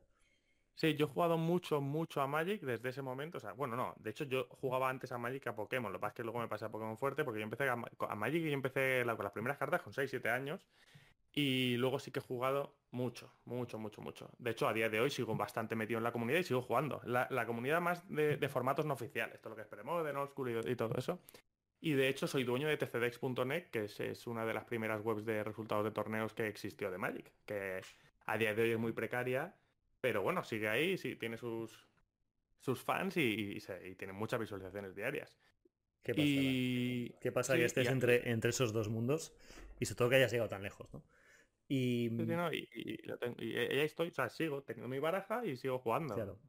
¿Y cuándo recuperas, entiendo que ya siendo, siendo más mayor, cuándo recuperas esa y decides, oye, Claro, voy a ponerme Exacto, a coleccionar, ¿no? O sea, esto me mola, me encanta y voy a ponerme a coleccionar. exacto. O sea, yo de adulto, o sea, bueno, con 25 o 26 años, más o menos, eh, quise intentar hacer un amago de volver a jugar, m- esto que te pica, como tú dices, ¿no? Es que Mm. a veces miraba, pues un- me acuerdo una vez que me picó y dije, hostia, están online. Y me puse a jugar dos o tres meses, pero me quitaba muchísimo tiempo y yo aún tenía mucho que trabajar. Y así que vamos, me duró esos dos o tres meses. Nunca me despegué por completo de la franquicia, es lo que tú dices. Siempre que había Pokémon, ah, ay, pues esto, ay, pues lo otro, ay, pues... Pokémon, eh, jugué pues hasta el oro, el, el oro lo- le prendí fuego, le prendí fuego al Yo oro. también. Yo al oro llegué Madre tranquilamente, ¿eh? Sí, sí, de hecho, yo Desesperado además estoy- que no podía capturar en Tei. Desesperado. desesperado. Yo ahora estoy pasándome el Heart Gold, me lo estoy pasando y, y es una pasada, o sea, es una pasada. Y, y luego es verdad que ya, pues dejé, lo dejé todo, más o menos mu- muy abandonado todo, pero luego sí que volví en Sol y Luna, dije, ah, voy a empezar a volverme a pasar los juegos y me puse desde ahí. Pero bueno, siempre he tenido algo, con, algo de contacto. Sí que jugué mucho a Pokémon Go, no en 2016. Sí, bueno, sí, jugué un Yo- poco la beta unos días, pero luego sí que en 2017 por ahí me puse a tope y ya. Yo, pero una yo eso no lo, no lo he de- comentado, es, es cierto, el Pokémon Go yo creo que ha sido como el, el- la llama que, que- que luego ha hecho volver todo esto, lo comentaremos, pero Sí, yo, sí, seguro, recuerdo de bajarme el Pokémon Go en Estados Unidos, el- cambiarme la App Store a una App Store americana para poder bajarme el juego porque no había llegado a, a Europa. Pero si te creabas una cuenta en Estados Unidos, podías bajarte. Yo jugué antes de que saliera en España con el truquito Sí, sí. ese. Estaba viciadísimo, sí. pero viciadísimo. Sí, sí, no, no, es una locura. En Estados Unidos eso era la gente ahí en los puertos, iba como loca. Yo tengo un amigo que me cuenta, no, es que claro, eh, Yo, yo tengo acuerdo- fotos. recuerdo Yo estuve ver, allí. Recuerdo ver que uno decía, que uno gritó, y estaban como en el puerto, en un puerto, no sé, no sé, no sé de California, donde recuerdo gritar a uno, ¡Tortel! Y se ve y dice que tenía enfrente a, a una madre y un, y un, padre y un niño de tres años y que el, padre medio le lanzó al niño a la madre a, los brazos y echó a correr y dice y había una marabunta y es que al principio era una locura, veías vídeos y vamos, eran parques llenos, yo lo he vivido, es que yo, yo estuve en Estados Unidos, yo al, a los dos días salir Pokémon Go en Europa, que en Estados Unidos lleva poco ya, fui a mm. Estados Unidos a pasar dos semanas allí y además en el viaje que me prometí. Y era, o sea, puedo dar fe, era una puñetera locura. Parques llenos, gente corriendo de repente. O sea, fue espectacular. Eso efectivamente hizo, hizo, mucho. Y a partir de ahí... Yo aquí, jugué, bastante. Eh, desde 2017-18 hasta la pandemia más o menos le pegué año y medio, dos años muy fuerte de con grupos. y sí, sí, sí, sí, igual. a la, a la raids. Sí, eso, eso le pegué. Lo que es que llegó la pandemia y lo dejé abandonado y lo mm. desinstalé, de hecho, porque era una obsesión y dije, mira, esto lo desinstalo o no, no produzco. Me, ha pasado lo mismo. Me ha pasado lo mismo a mí. He terminado desinstalando por eso, porque cada vez que entro es como, tío, no. O sea, me consume horas que tengo que dedicar a otra cosa. Correcto, y, cuéntanos, ¿cómo, ¿cómo fue tu vuelta? Dices, oye. Sí, no, o sea, fue, o sea, luego fue pues eso. Eh, ya con, un poco más de tiempo libre, ya a los 30, bueno, no, a los 30 no, hace... Pues sí, a los 30 empecé a tocar, que si ahora me vas a preguntar por mi carta favorita, igual tocamos esa parte. Pero bueno, te lo voy a meter aquí. Venga, voy a hablar también de mi carta favorita Y, te, hablo de la vuelta. Cuéntanos cómo fue tu vuelta y cuál es tu carta favorita. Mira, yo tendría 30, ya pues bastante, con bastante más tiempo libre, ya todo más asentado financieramente. Y y nada, llega un amigo. Yo, estaba, yo ahí, sí que estaba desconectado. O sea, yo ahí estaba en modo de ultra productividad y yo estaba desconectado totalmente del hobby en esa época. Y de hecho ahí creo que aún no estaba jugando Pokémon. Bueno, más o menos. O sea, de, cartas sí que cero. Es verdad que igual ahí sí que estaba jugando a Pokémon o dejándolo o empezando, pero lo que era cartas estaba desconectado. Cero total como, como estábamos la gran mayoría. Sí, sí, el 100%, o sea, nada. Yo no, es que ni, me acordaba de ellas. Sé que tenía las mías algún carpesano en casa de mi madre, pero, pero nada. Y me pongo a almorzar con, un amigo que es un dealer muy reputado, tropo rico, supongo que algún día seguro que lo traemos por aquí también. Grande, Filipo. Y estoy almorzando con él y me dice, se saca de, siempre tiene un macutito y, lo que mm. vaya a vender o lo que haya recogido, lo que sea, pues mira lo que tengo. Y saca ahí un, un Charizard First Edition PSA 9 en inglés de base set y digo, digo, madre mía, ¿esto qué es? O sea, yo no yo no, ni siquiera era consciente de lo que tenía todavía delante, me refiero. Yo recordaba, obviamente, ese Charizard. Yo había tenido ese Charizard en mis no había jugado con ese Charizard. Correcto. pero yo no sé lo que vale ahora, no sé nada. O sea, yo del hobby estoy completamente... Y digo, hostia. Pero, pero como que lo vi y se me iluminó la cara. O sea, fue de... O sea, dice, oh, madre mía, qué maravilla. Y le digo, ¿cuánto vale esto? Y me dice, X. Y dije, ¿qué qué? ¿Qué qué? Yo no sabía. yo, no sabía que estábamos en pleno, en, pleno boom especulativo. O sea, eso era. Claro. O sea, era, era plena, pleno boom, ¿vale? Pleno boom. y me quedé flipando. Y pero dije, es que lo, lo quiero. ¿En serio? Es que, es que, es, que esta historia me dijo, es tan grande. Tanto, y le dije, tanto no te voy a dar, pero te voy a dar tanto. Y me dijo, venga, vale. Y, le dije, pues te lo pago en tres meses, tal.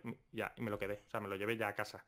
O sea, empezaste, y esto es una curiosidad que, que nos une, una, una más. Empezaste, empezaste por la carta por la que yo terminaré. Porque yo, el día que termine de coleccionar, me compraré ese Charizard. O, igual te compras un PESA 10. O, no, un PESA 10 ya te digo yo que no. Pero, pero un, uno, entre un 7 y un 9. El que se ponga, el que se tercie, el que esté bien, porque... Pero además lo tengo súper decidido, ¿eh? Terminaré con, esa carta. Tú empezaste con la mejor carta, o por lo menos eh, si estamos hablando del idioma inglés, eh, la más representativa. La más, más, más representativa. Y por tanto, yo decir, para la gran mayoría de gente, la mejor. Qué pasada. Sí, sí, o sea, yo, es verdad que luego entendí que era lo mejor. O sea, a mí yo empecé ahí a informar un poco, pero yo ya te digo, estaba en full mode productivo y yo pues lo cogí, me enamoré, lo cogí, me lo llevé a casa y dije, ya te lo pago en 3, 4 meses, te voy pagando, tal, y, me lo llevé. De hecho, no estaba muy metido, pero sí que vi como ese precio todavía casi se duplicó. Fíjate. Yo estaba flipando. Yo estaba flipando. Y, pero, pero nada, yo lo guardé, o sea, lo guardé en la caja fuerte y, ya está, no. Pero. Y lo seguirás guardando. Sí, sí. Y, de hecho, luego, em, a los dos o tres meses, yo, pues, yo quedo mucho con él y tal, almorzamos y me dice, mira lo que me ha llegado. Es que el tío siempre me tira ahí la, la cañita. Mira lo que me ha llegado, tal. Y me enseña, y esto fue lo segundo que compré. Yo aquí aún no había vuelto. Aquí aún no había vuelto. Lo segundo que de hecho aún faltan dos años para que vuelva más o menos. Pero me enseña en eh, ese carpesano original del que tú has hablado antes, todo base set, eh, menos el Charizard, el Blastoise y el Venusaur, eh, todo en Near Mint en español. Joya. Sí, sí. Y, me saca de su macutito el Venusaur y el Blastoise en, en European Grading 9. 9, ¿eh? Que están muy, pero están muy limpios. 9, 9 European, cuidado. Sí, sí, sí. 9 European puede, ser, puede ser un PSA 9. Sí, sí, no, no. 8 eh, y medio ya es otra cosa, pero un 9 European es, es, ni, es Niermin, Niermin. Sí, sí, no, no, no, sí, sí. Y lo sacó y, pues lo mismo. Y dije, bueno, esto no, pero el Venus y el Blastoise, ¿qué? Y, se los compré también. Y una pregunta. Tú, claro, cuando porque, por ejemplo, si a mí, yo no venía de Magic, ni nada, ni sabía nada. Si a mí me ponen lo primero, una carta de Pokémon dentro de una carcasa, yo no sé eso qué es. ¿Tú al venir de Magic sí que estabas un poco familiarizado con el tema del grading? Sí, sí, no, no, yo tenía... Lo tenías perfectamente identificado, ¿no? Sí, totalmente, totalmente. Claro. Eh, y ya te digo, y compro el Venus y el Blastoise, porque así ya tenía el trío y no sé qué, y al final luego la semana siguiente pues le digo, venga, dame el base set entero también y ya me lo llevo. y ya, está, ya acabamos ya con esto. Yo te dije, ya con esto acabo, porque yo no, yo no había vuelto al hobby, entonces ya eso lo guardé y, lo guardé, ya está. Y ya te digo, ni le hice caso, estuve ahí full productivo todavía y luego ya, pues eso, hace un añito más o menos, que sí que me puse a volver a, coleccionar y ya tomándomelo en serio, con unas ganas locas, porque ya con tiempo libre al final los hobbies y tal se toman con una pasión distinta, estoy muy motivado, me lo tomo en serio, tengo objetivos, pero claro, con lo que empiezo es con eso que compré. Qué locura. Es verdad que los precios son totalmente distintos, o sea, así como ese Charizard subió casi el doble, también ha bajado casi la mitad. Sí, sí. Pero bueno, no me arrepiento de nada. O sea, eh, ahí está. Eh, tengo una carta muy sólida. Es dale tiempo, dale tiempo porque eso hay muy poco y no va a haber más. O sea que al final el, precio es el que es, pero espera, espera, espera 10-15 años. Porque eso. ojo, que el precio no es moco de pavo. No, no, es una locura. pero, no, era una cosa que me, no es una cosa que me preocupe porque, bueno, de momento es una, casa, una carta que no. Nunca digas nunca, pero que no pienso sacar de la colección. No, no lo haría por dinero, pero es que, bueno, ya llegaremos a eso seguro al final. Sí, sí, luego, luego, te, luego te hablaré de, Te preguntaré sobre precios y demás. Te iba a decir, entonces, eh, claro, llegas, empiezas con, con ese Charizard First a dobles, empiezas con, con, el álbum base set First Near Me de, de Pokémon español y, y, has empezado y dices, oye, ya, ya retomo dentro hace un año. A día de hoy... No, ah, bueno, cuenta, cuenta, cuenta. Claro, claro. ¿Cómo, con, ¿Cómo consigo que esto, esto ha sido muy buena. Como consigo el Blastoise y el Venusur en español y todo el base está en español, me falta el Charizard. Y mientras el lapso de tiempo entre el que el, el, Venusur y el Blastoise y, y, compré el base de español, contacté con un belga eh, por no sé qué página, mil anuncios o algo así, no lo sé. No recuerdo, no sé qué casa era. Y encontré un Charizard español, First Edition, que se lo compré, quiero recordar, por 600 euros, algo así. Uh me fié de él y le, hice Friends and Family. Y me llegó, lo grabé y me sacó un European Grading 8. Lo conozco, este, este conozco la historia. Que lo conoces y que luego ya vuelto al hobby, o sea, pasó muchos años y eso estuvo ahí con sus, con sus dos amigos y el base setentero. Y tú un PSA 8 Charizard tuyo en español base set que le vendiste a una persona, conseguí intercambiárselo y gracias a ti ese Charizard PSA 8 gradeado, gradeado por mí. PSA 8 super clean, super super clean. y gradeé un European Grading 8. es que, bueno, ya, un, día, un día haremos un podcast de gradeo. Un día haremos un podcast de gradeo que ahí podemos, podemos hablar para que la gente se informe bien. Pero eso fue, un, chollazo. O sea, puse el European Grading y 60 euros. O algo así. Y me dieron el PSA 8. Y vamos, es Para la gente que no, que no lo vio, yo, yo que tuve el PSA 8, yo el PSA 8 lo mandé convencido que pillaba el 9. Lo que pasa es que ya pilló esa época en la que ahora estamos muy metidos, donde PSA se ha, puesto, se ha puesto muy estricto. Pero yo vi las dos cartas como estaban y ya te digo yo que eso fue un fue, fue un, un gran, gran cambio. Un gran, gran cambio. Y, y, entonces ya consigues todo eso, ¿vale? Has empezado, has retomado el, coleccionismo Pokémon a saco.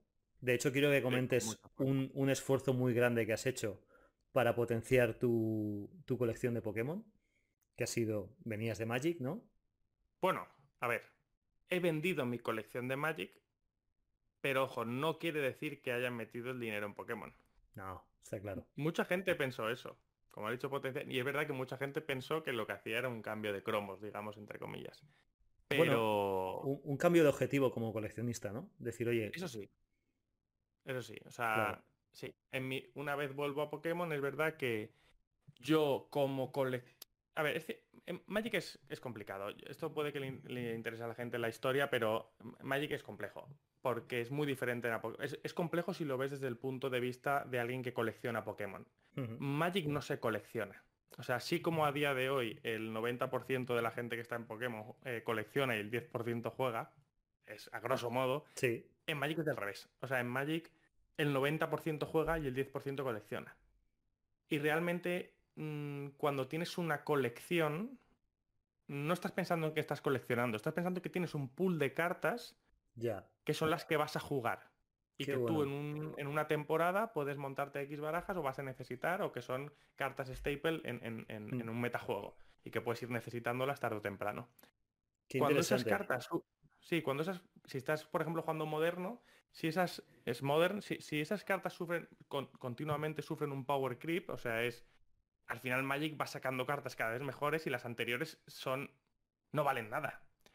Quiere decir que las cartas en Magic acaban valiendo cero euros, literalmente. O sea, el, precio objetivo de las cartas de Magic modernas es cero. es cero. Porque el Power Creep siempre puede a las anteriores y las cartas valen dinero porque se juegan. En Magic valen dinero porque se juegan. Si una carta es muy buena, vale mucho. Porque los jugadores la quieren. Cuando sale una mejor y esa, esa no se juega en la baraja, eh, adiós. O sea, esa carta se cae. Con el coleccionismo de... Dime. No, no, te decía, entonces, con lo cual, al final, eh, tuviste una decisión como coleccionista que fue... Claro, o sea, al final, el, solo, solo tiene sentido coleccionar Magic si son cartas de la Reserved List, que son unas cartas que no se pueden imprimir más ni se pueden hacer más copias. Que estamos hablando de cartas, son no recuerdo cuántas, pero unas casi 600 cartas, 572, 74 cartas más o menos. Esos son, un número de cartas, no todas valen dinero, ni mucho menos, pero son cartas que no se pueden imprimir. En, dentro de esas cartas hay unas cartas privilegiadas, que son pues las típicas Black Lotus, el Power Nine, las Duals, todo eso. Y yo tenía una colección de eso. Una colección pues, de 59 cartas. No cuento en mi colección con lo que se juega. Eso es mi pool de cartas. Claro. Pero yo tenía una colección de 59 cartas, eh, pues tope de gama, pues con los Black Lotus, el Power 9, las 40 Duals FBB, para quien sepa lo que es eso, la librería de Alejandría, 4 Youth and the Gym. O sea, valor 60 y pico K, ¿vale? O sea, una, colección bonita, eh, muy bonita, porque además esos artes son... Es que son preciosos. O sea, es pues sí, pues también como jugador de Magic, cuando llevas jugando toda la vida, tú abres mm. ese carpesano y, dices, madre mía. ¿vale? Pero, exacto.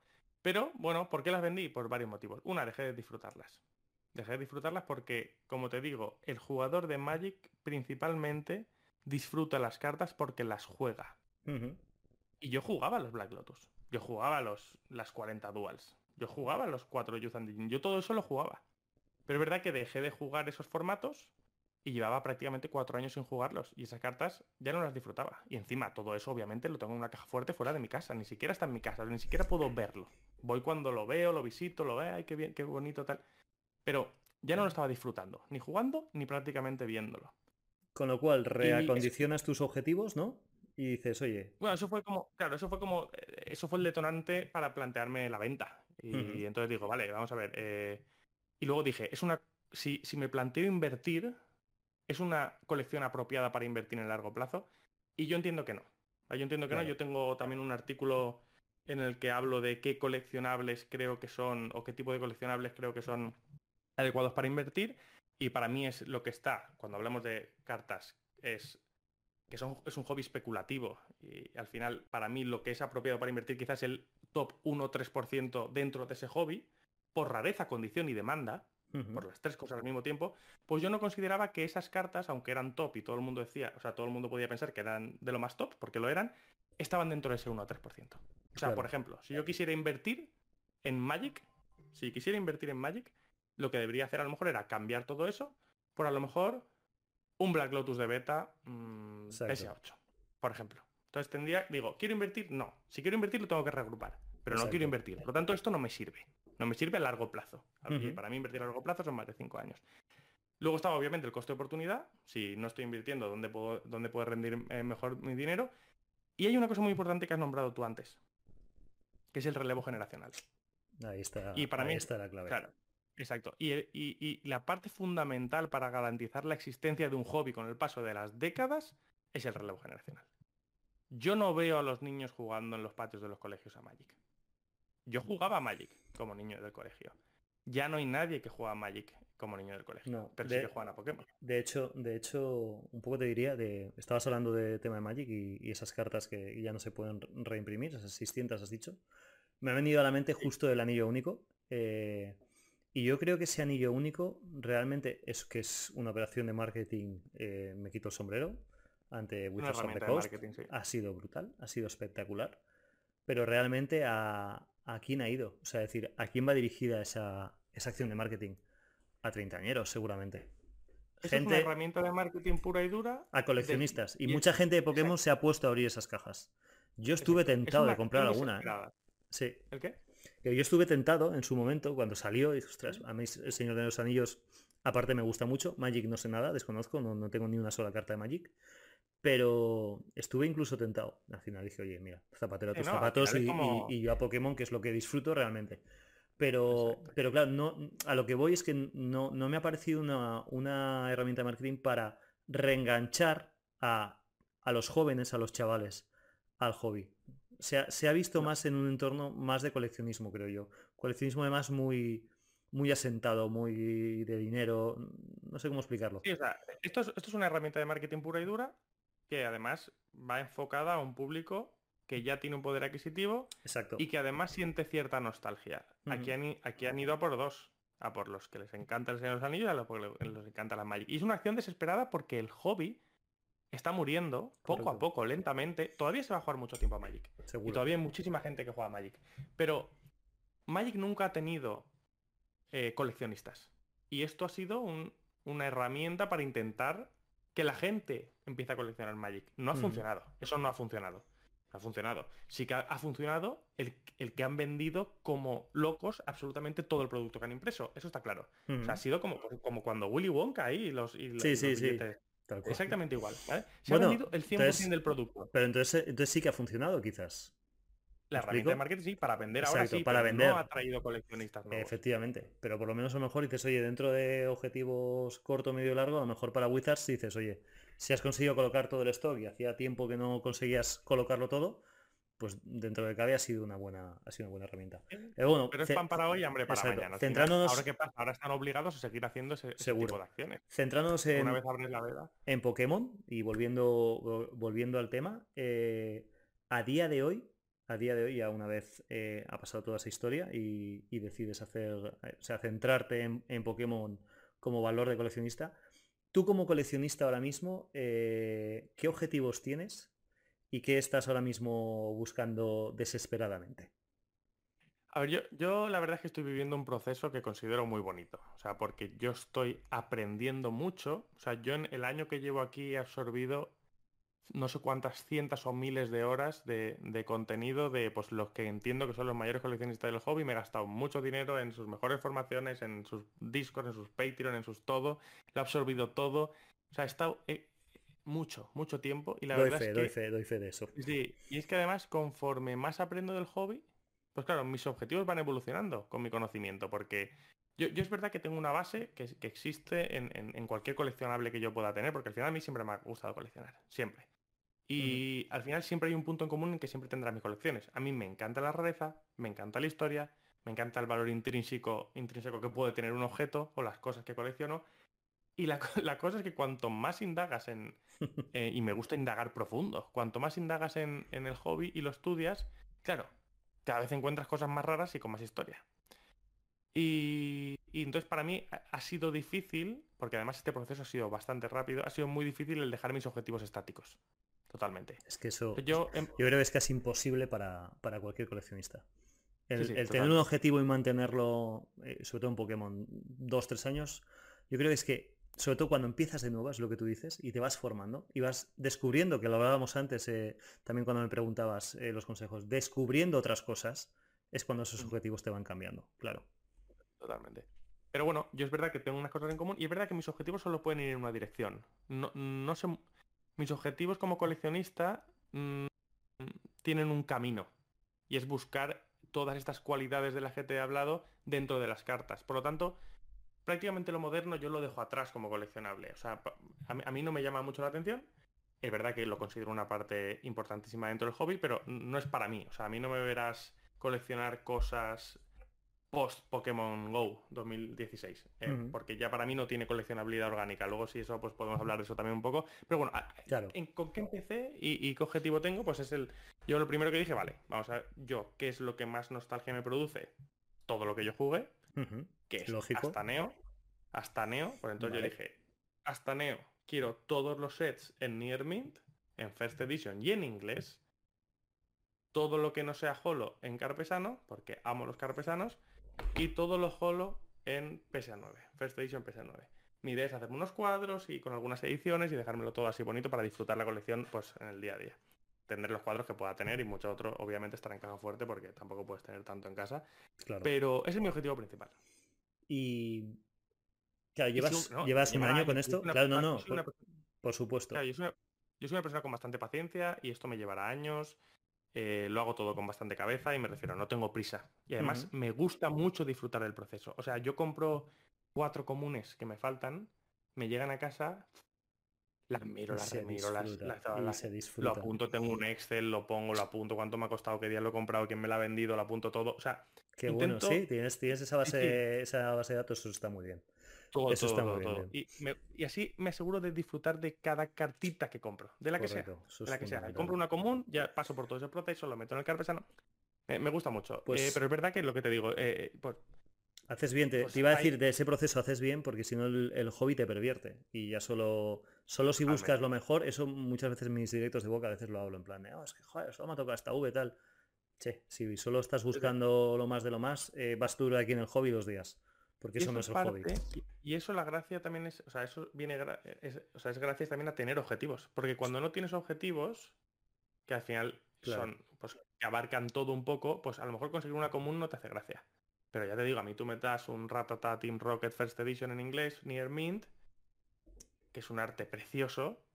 Es que los, los de Team Rocket, las básicas, el Charmander, sin ir más lejos, a mí me flipa. Ah, el Charmeleon, que está así como curvo, es brutal, efectivamente. es que son, son artes que te emocionan. Sí, y no son cartas caras. No, no. Te gastas 10 de hecho, un día y dices, madre mía, lo que tengo aquí por 10 euros, pum, y, paso por el proceso. Team Rocket pegó una, una, subida y una bajada. Te diría que es de los sets más devaluados después del, del boom, ¿eh? Es que era, es, un, ser muy nostálgico, muy nostálgico. Total, total. O sea, a mí me alucinó. Y ya te digo, a mí ahora me, empiezan a llamar mucho pues las cartas japonesas promocionales, que si los Play Promo, que si... Pues todo eso. Y ya lo que es, y lo que ya es prácticamente prohibitivo para los, para los bolsillos, pero pues me encanta. Y yo sé que acabaré muriendo ahí, no me cabe ninguna duda. no me cabe ninguna duda. Entonces, si, de momento están ahí. Sí, yo antes te, yo antes te decía que, que yo probablemente acabe mi, colección, o digamos mi colección más en serio, decir, oye, cierro aquí lo vintage, por así, por así decirlo, ¿no? Cierro lo vintage comprando ese Charizard Fest del que tú hablabas, que, con el que empezaste. ¿Con cuál, digamos, cerrarías? Dices, oye, dentro de 5, 10, 15 años, imagínate que has tenido toda la suerte del mundo, te ha ido de puta madre y has decidido eh, más o menos cerrar una etapa de, vintage. ¿Con qué carta o, cuáles serían las cartas que dices, si tengo esta, esta y esta, me, me quedo muy satisfecho como coleccionista. Bueno, pues tiene que ser algo pues tipo Trophy Kangaskhan, eh, Bilingual Executor, cosas así. O sea, cosas... Pikachu Illustrator. Claro. Cosas... Pero sí, tiene que ser cosas así. Población mundial súper baja. Imposible de encontrar. Porque son cuatro personas las que la tienen. Y que dependes, y que dependes de que decidan soltarla.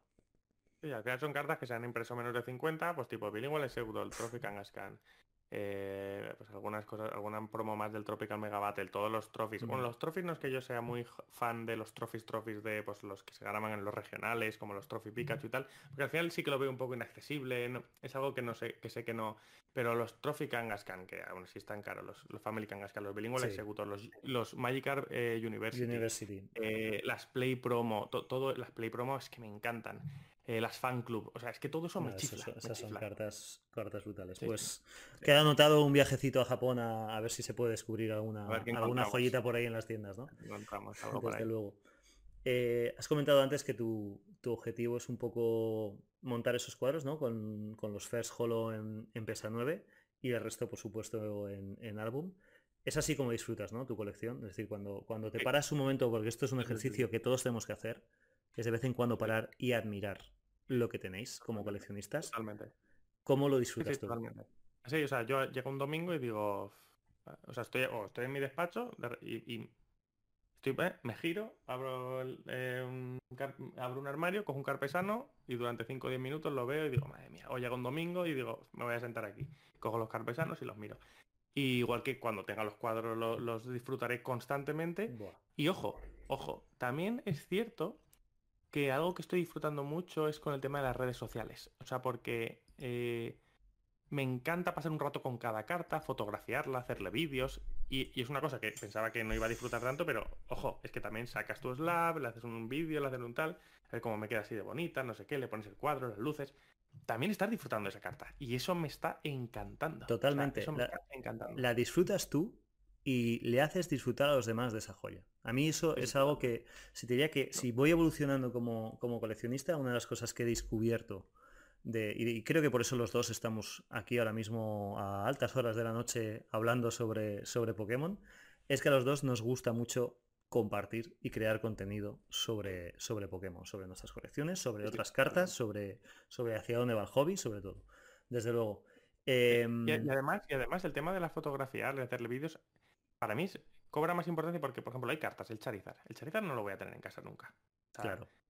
Eh, viene para hacerle dos fotos y se va. Correcto. O, para poner una carcasa de no sé qué de funda y se va. Y se lleva la caja fuerte y, no lo ves, no lo ves. Igual lo veo una vez, dos veces al año o una vez al año. Si yo vengo, le dedico un día entero a hacerle contenido, ahí luego en el día a día lo puedo disfrutar. Viendo mi carta, viendo cómo... Y eso para mí es muy importante, sobre todo para ese tipo de cartas que no puedes tener encima. Totalmente, totalmente de acuerdo. Eh, hablábamos de, los objetivos como, coleccionista, hablábamos de que estabas disfrutando cualquier carta, eso es algo que, te honra como coleccionista y enhorabuena. Yo a veces he perdido ese, esa gracia de, disfrutar cualquiera, sea del valor o de la rareza que sea. Em, y te devuelvo la pregunta que me hacías antes, que es súper interesante, sobre todo para la gente que esté, digamos, empezando o que por lo menos quiera buscar métodos nuevos de compra. ¿Tú ¿cuáles son tus métodos para conseguir cartas nuevas? O sea, ¿dónde te centras? ¿Dónde estás? Para, sí, esto para, gente que está empezando y para gente que no, ¿eh? Porque yo al final considero que, hay una de las cosas que hago que es llegar siempre a acuerdo con vendedores que creo que no hace casi nadie. Creo, no lo sé. Pero, o sea, por ejemplo, yo eh, intento centrarme en comprarle solo a ciertos vendedores de confianza. Yo no voy por ahí comprando, al final evitas muchas estafas, evitas, muchas evitas muchas cosas. yo lo que hago es... Radicalmente lo opuesto que yo y te felicito. Yo es que por, el español, por, solo por lo que colecciono, no puedo hacer eso. pero pero me encantaría, te lo aseguro. O sea, yo, yo, por ejemplo, hay un vendedor muy famoso en Estados Unidos, no, lo voy a decir por si no, no, que el acuerdo no sé si quiere que sea público o no. Mejor, pero yo al principio le dije, mira, vende mucho, está muy activo en redes sociales, lo conoceréis todos. Em, le digo, mira, yo tenía, al principio no me hizo ni caso. Pero claro, cuando ya le compré 5 o 6 slabs, claro, es, en Estados Unidos consigues mejores precios, pero lo que pasa es que te, te, dan, te, matan las aduanas, te matan los costes de envío y, los métodos de pago a veces también, entonces es complicado.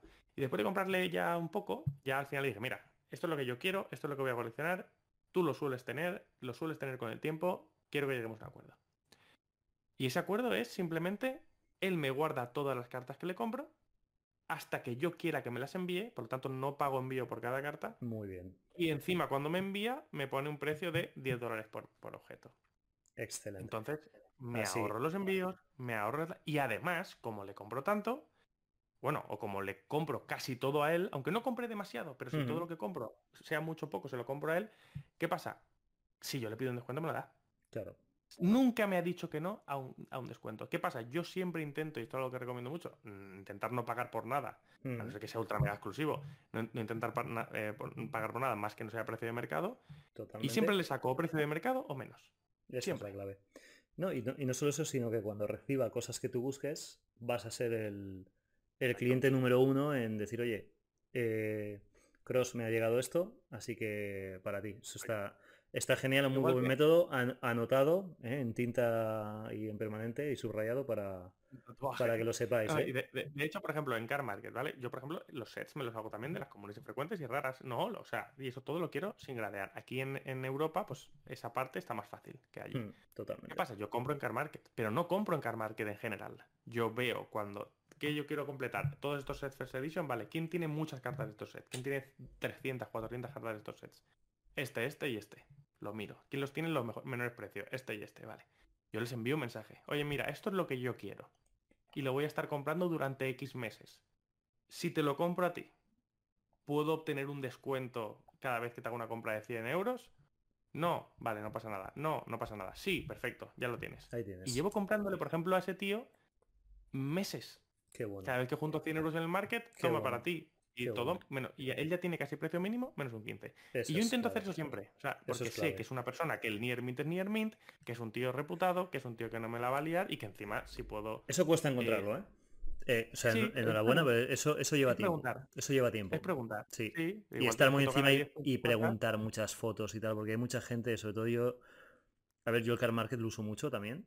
Pero. yo no tengo que pedir fotos. Claro, ¿Por qué? Porque, sabes que. Este. a mí me ha pasado. Sé que Me ha pasado también con alguno. Que de hecho, de hecho tengo un, vendedor, lo tengo, le tengo que hablar un día, que nunca se lo he dicho. Te diría que gran parte de edad media un poquito moderno que he coleccionado, o sea, que he gradeado en 10, que he gradeado bastante en 10, empecé a 10, viene de él. Entonces, es que directamente es lo mismo que tú dices. Es que ni, ni, le, ni le pido la foto. Igual de punto está centrada, porque necesito saber si está centrada, porque lo quiero gradear y voy buscando el 10. Sí, fuera, te la compro. No quiero ni, que me enseñes la foto. Eso, eso está muy bien. Apuntaos, gente, ese, ese consejo que es, que es vital. Y bueno, creo... que... más. Eh, me gusta mucho PWCC, en eBay compro poco y, ya está. Comentabas que llevas un año súper formándote y doy fe que lo que has estudiado y lo que has vivido y lo que has aprendido tú en un año, hay gente ni en una vida lo va a aprender. es increíble el trabajo que has hecho de formación y lo que nos estás formando a los demás. Eh, dentro de, digamos, ese proceso, ¿el hobby te ha aportado experiencias positivas? Totalmente. Primera, eh, amistades. Como tú has dicho antes, y te la devuelvo, tú, por ejemplo, eres una persona que no habría conocido en la vida si no nos hubiéramos. Bueno, nunca se sabe. ¿eh? Exacto, nunca se sabe, pero, pero, exacto, pero efectivamente lo que sí que está claro es que hablamos prácticamente a diario y, eso no lo haces con, amigos de toda la vida. Y es por Pokémon, tal cual. Correcto. Sí, sí. Correcto, correcto. Totalmente. Eh, así que lo mejor amistades, hemos hecho también un grupito, pues lo que decíamos antes, de petit comité, gente muy maja, gente tal. A mí siempre me gusta mucho, pues eso, conocer gente cuando me meto en un hobby o lo que sea. Eh, como más te enriqueces, es así, al final. Y como más disfrutas compartiendo y con la gente y tal. Para mí ha sido lo mejor. Y me ha aportado también, pues, una nueva motivación que yo, ya te digo, como he dicho antes, yo soy muy obsesivo, me encanta, mm, cuando me meto en algo es como muy a lo loco, o sea, muy, muy, me enfoco mucho y, y, claro, y esto es como que hay campo para aprender, para estudiar, o sea, me motiva muchísimo encima ahora con el canal de YouTube que es que me está chiflando, o sea, el proceso de estudiar para volcarlo todo en el canal de YouTube, el blog, el blog, es crosscollector.com. Y es oro todo lo ahí que estás estoy escribiendo muy artículos acerca de teoría del coleccionismo, que es algo que me apasiona, lo relaciono con Pokémon TCG y están saliendo artículos chulísimos. Eh, me lo estoy pasando pipa. O sea, eh, amistades, inquietudes y, motivaciones. Todo eso me ha aportado el hobby. Pues me alegro y que siga así, porque desde luego, eh, si tú sigues igual de motivado, todos los que te seguimos vamos a, vamos a aprender mucho y, vamos a ser... Sí, por supuesto que se contagia, que esto lo hablamos tú y yo muchas veces, que es que no salgo más motivado. Eso es cierto, que lo hablas y lo aprendí mucho pues almorzando contigo, que es yo no estoy más motivado que cuando hablo con otro coleccionista y, veo que va exactamente igual que yo, que le encanta, que lo disfruta igual que yo. Eso te hace recargar pilas, te hace recargar pilas sobre todo, sí, sí. Y bueno, tú que has estado tanto tiempo formándote, que sabes mucho, que has leído teorías, que sigues a los mejores coleccionistas que llevan muchísimos años, ¿cuál es tu opinión acerca de la evolución del hobby? Con el paso de estos años, todo este boom, y sobre todo, ¿cómo ves el futuro? O sea, yo, yo he escrito bastante. Una de las cosas que primero hice fue empezar a intentar volcar, intentar sí, volcar todo esto de cómo había sido la evolución del hobby en, mi blog, hice muchos artículos que al final todos van un poquito en relación a ese tema, porque al final la teoría del coleccionismo es una teoría que está basada en la historia de coleccionables y cuando tú estudias la historia de otros coleccionables, yo estoy leyendo libros, por ejemplo, de pues como las cartas de béisbol entraron en Estados Unidos y todo. O sea, me refiero, cuando estudias otros coleccionables ves cómo los los procesos que han vivido los coleccionables se ven reflejados en otros coleccionables. Qué bueno. Y ves como todo le está pasando a, Pokémon TCG, igual que le, que le, pasó a los cómics de Marvel o le pasó a, las cartas de béisbol. Todo pasa por eso, son ciclos y todo eso va pasando igual. Al final Pokémon ha pasado por dos burbujas eh, especulativas importantes o principales, que una fue, como hemos dicho antes, en Pokémon GO, eh, que eso fue pues, un, Ahora luego hablaré un poco de cómo fue la transición, pero esa fue una. Y luego otra, pues la pandemia y Logan Paul. La pandemia, gente encerrada en casa sin tener dinero que gastarse y en Estados Unidos imprimiendo billetes y tirándole a la gente a la cara Absolutamente. Y, Logan Paul incentivando a la gente a gastarse. Y Logan Paul diciendo que eso iba a ser el nuevo Bitcoin, ¿no? Entonces, bueno, esas han sido dos, burbujas. Estas burbujas o han acabado haciendo... Es verdad que han acabado haciendo al hobby eh, mucho más fuerte. Pero al mismo tiempo eh, han hecho perder al hobby, al hobby su coleccionabilidad orgánica. Totalmente. Es algo que he nombrado antes, sí. La, coleccionabilidad orgánica es para mí algo muy importante a la hora de coleccionar. Y, por eso rarísimamente se me verá a mí coleccionar algo que no tenga eh, coleccionabilidad orgánica. Y esto en Pokémon, en Pokémon TCG sería eh, pre y post 2016. Si queremos hablarlo en sets, 2000. O sea, Evolutions. Evolutions. Evolutions es el pistoletazo de salida de... Es, esto, el cambio de paradigma. Esto, esto pasa de juego a, un a, que todo el mundo colecciona. Esto pasa de jugarse a coleccionarse.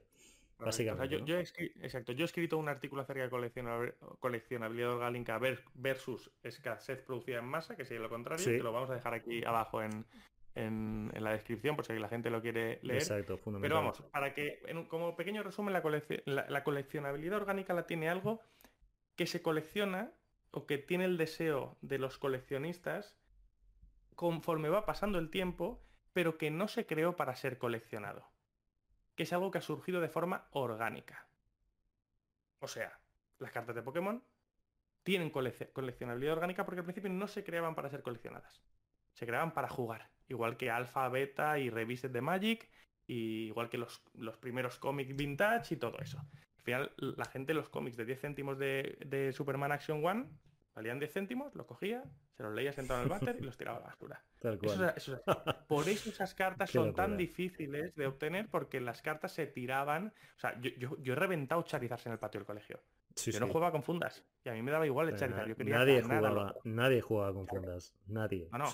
Y además yo quería ganar. Yo jugaba a ganar. Yo ya te digo, no coleccionaba. Y así estábamos todos. O sea, por eso tantos Charizard se pierden, tantos se arrugan y hay tan poco pese a 10 de todo lo que es vintage. Porque las cosas no se coleccionaban. Ahora bien, cuando una cosa pasa a tener, a ser algo producido masivamente, con una falsa escasez, que es más bien una sensación de escasez, que es puro marketing, ¿qué pasa?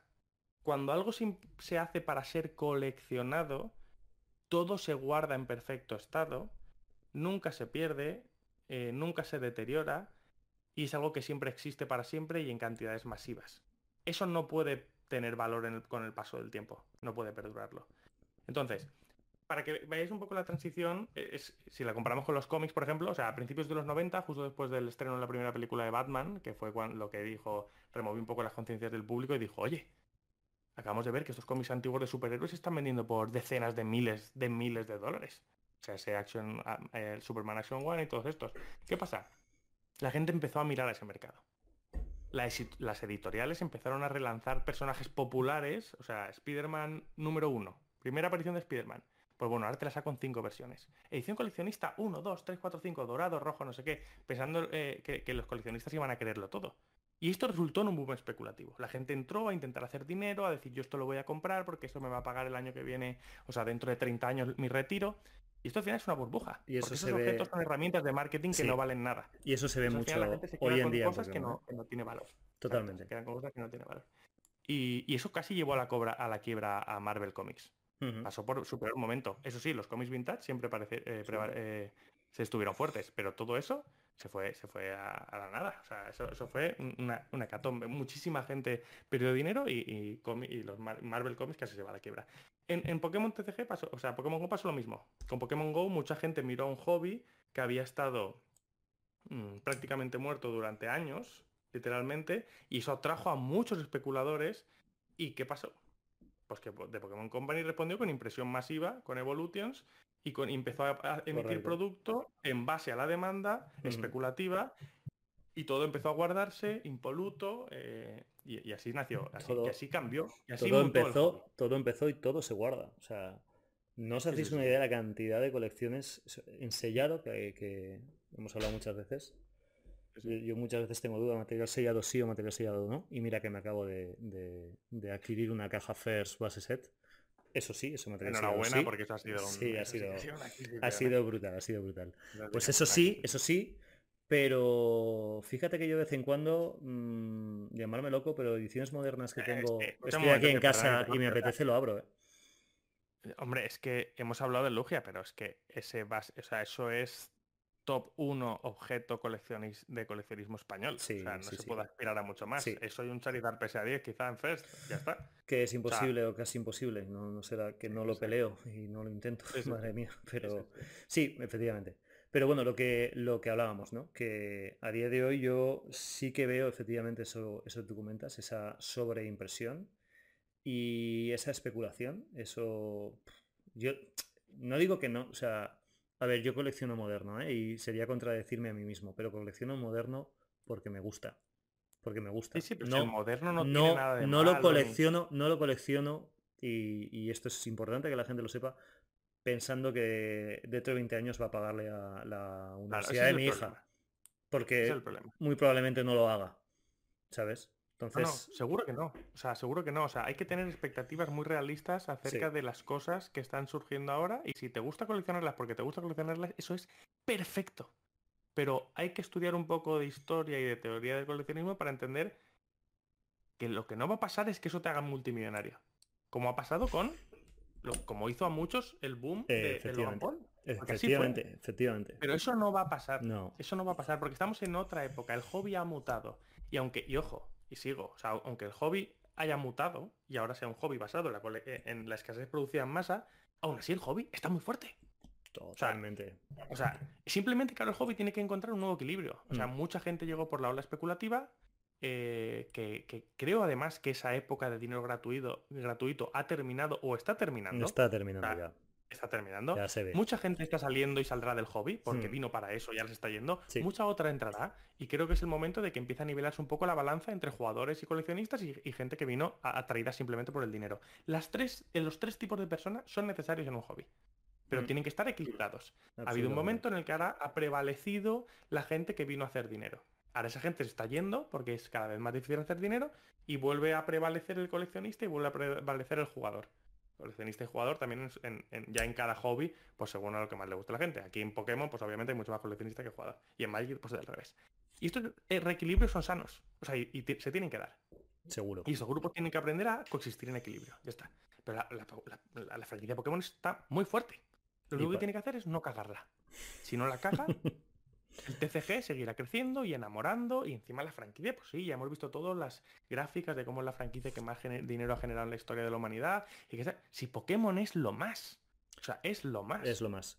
Yo espero que tenga que pasar muchísimo tiempo hasta que se vean obligados en el TCG a utilizar herramientas de marketing tipo las cartas serializadas. Sí. Hemos hablado antes, ¿eh? Estamos... me parecen acciones desesperadas. No, Pokémon no necesita eso. Estamos muy lejos de eso. El día de hoy solo necesita tirar un Charizard, tirar un Umbreon en una expansión y eso ya, ya está. Ya está. O hacer, eh, o hacer un Magikarp con un arte, que no hayamos visto hasta ahora. Es que, fíjate, las últimas evoluciones de Paldea, eh, lo más, o, waifus ahora, es, es que este hobby no deja de sorprenderme, desde luego. Pero sí, sí. y sabes qué pasa, y como estamos locos con todo. Siguen habiendo muchas, muchas burbujas especulativas en distintas partes del hobby. Llámese ponchos, llámese lilies, llámese Marios, llámese Japo, llámese eh, Tag Team, llámese lo que sea. suben y bajan, suben, y, bajan, pero muy rápido. Y es todo moderno, mucho impreso, eh, todo va por demanda especulativa. A ver si escribo también algún día algún artículo acerca de la demanda especulativa y la demanda orgánica. Sí, pero y hay que también aprender a lidiar con eso y hay que ver cómo la, empresa, porque esto, repito, es un hobby especulativo a día de hoy, todavía es muy joven, eh, hay que ver la empresa como también pasa esa parte establecida. La empresa todavía no sabe cuánto es lo correcto imprimir, porque se está adaptando al receso de una burbuja y una demanda. Ahora tiene que buscar también ella el equilibrio. Y esto es el ir trabajando coleccionistas, o sea, compradores con eh, la empresa, con vendedores como empresa eh, madre, y ir, estableciendo qué es lo que realmente el público consume, cuánto va a consumir. Hay que llegar a un equilibrio todavía, hay que salir 100% de la burbuja que nos trajo la pandemia y, llegar a ese equilibrio. No hemos llegado a ese equilibrio. No. Pero vamos, y de hecho, hay para rato. De hecho, yo te iba a decir que vamos... hay que confiar en que Pokémon lo siga haciendo bien, porque siempre lo ha hecho bien. Sí.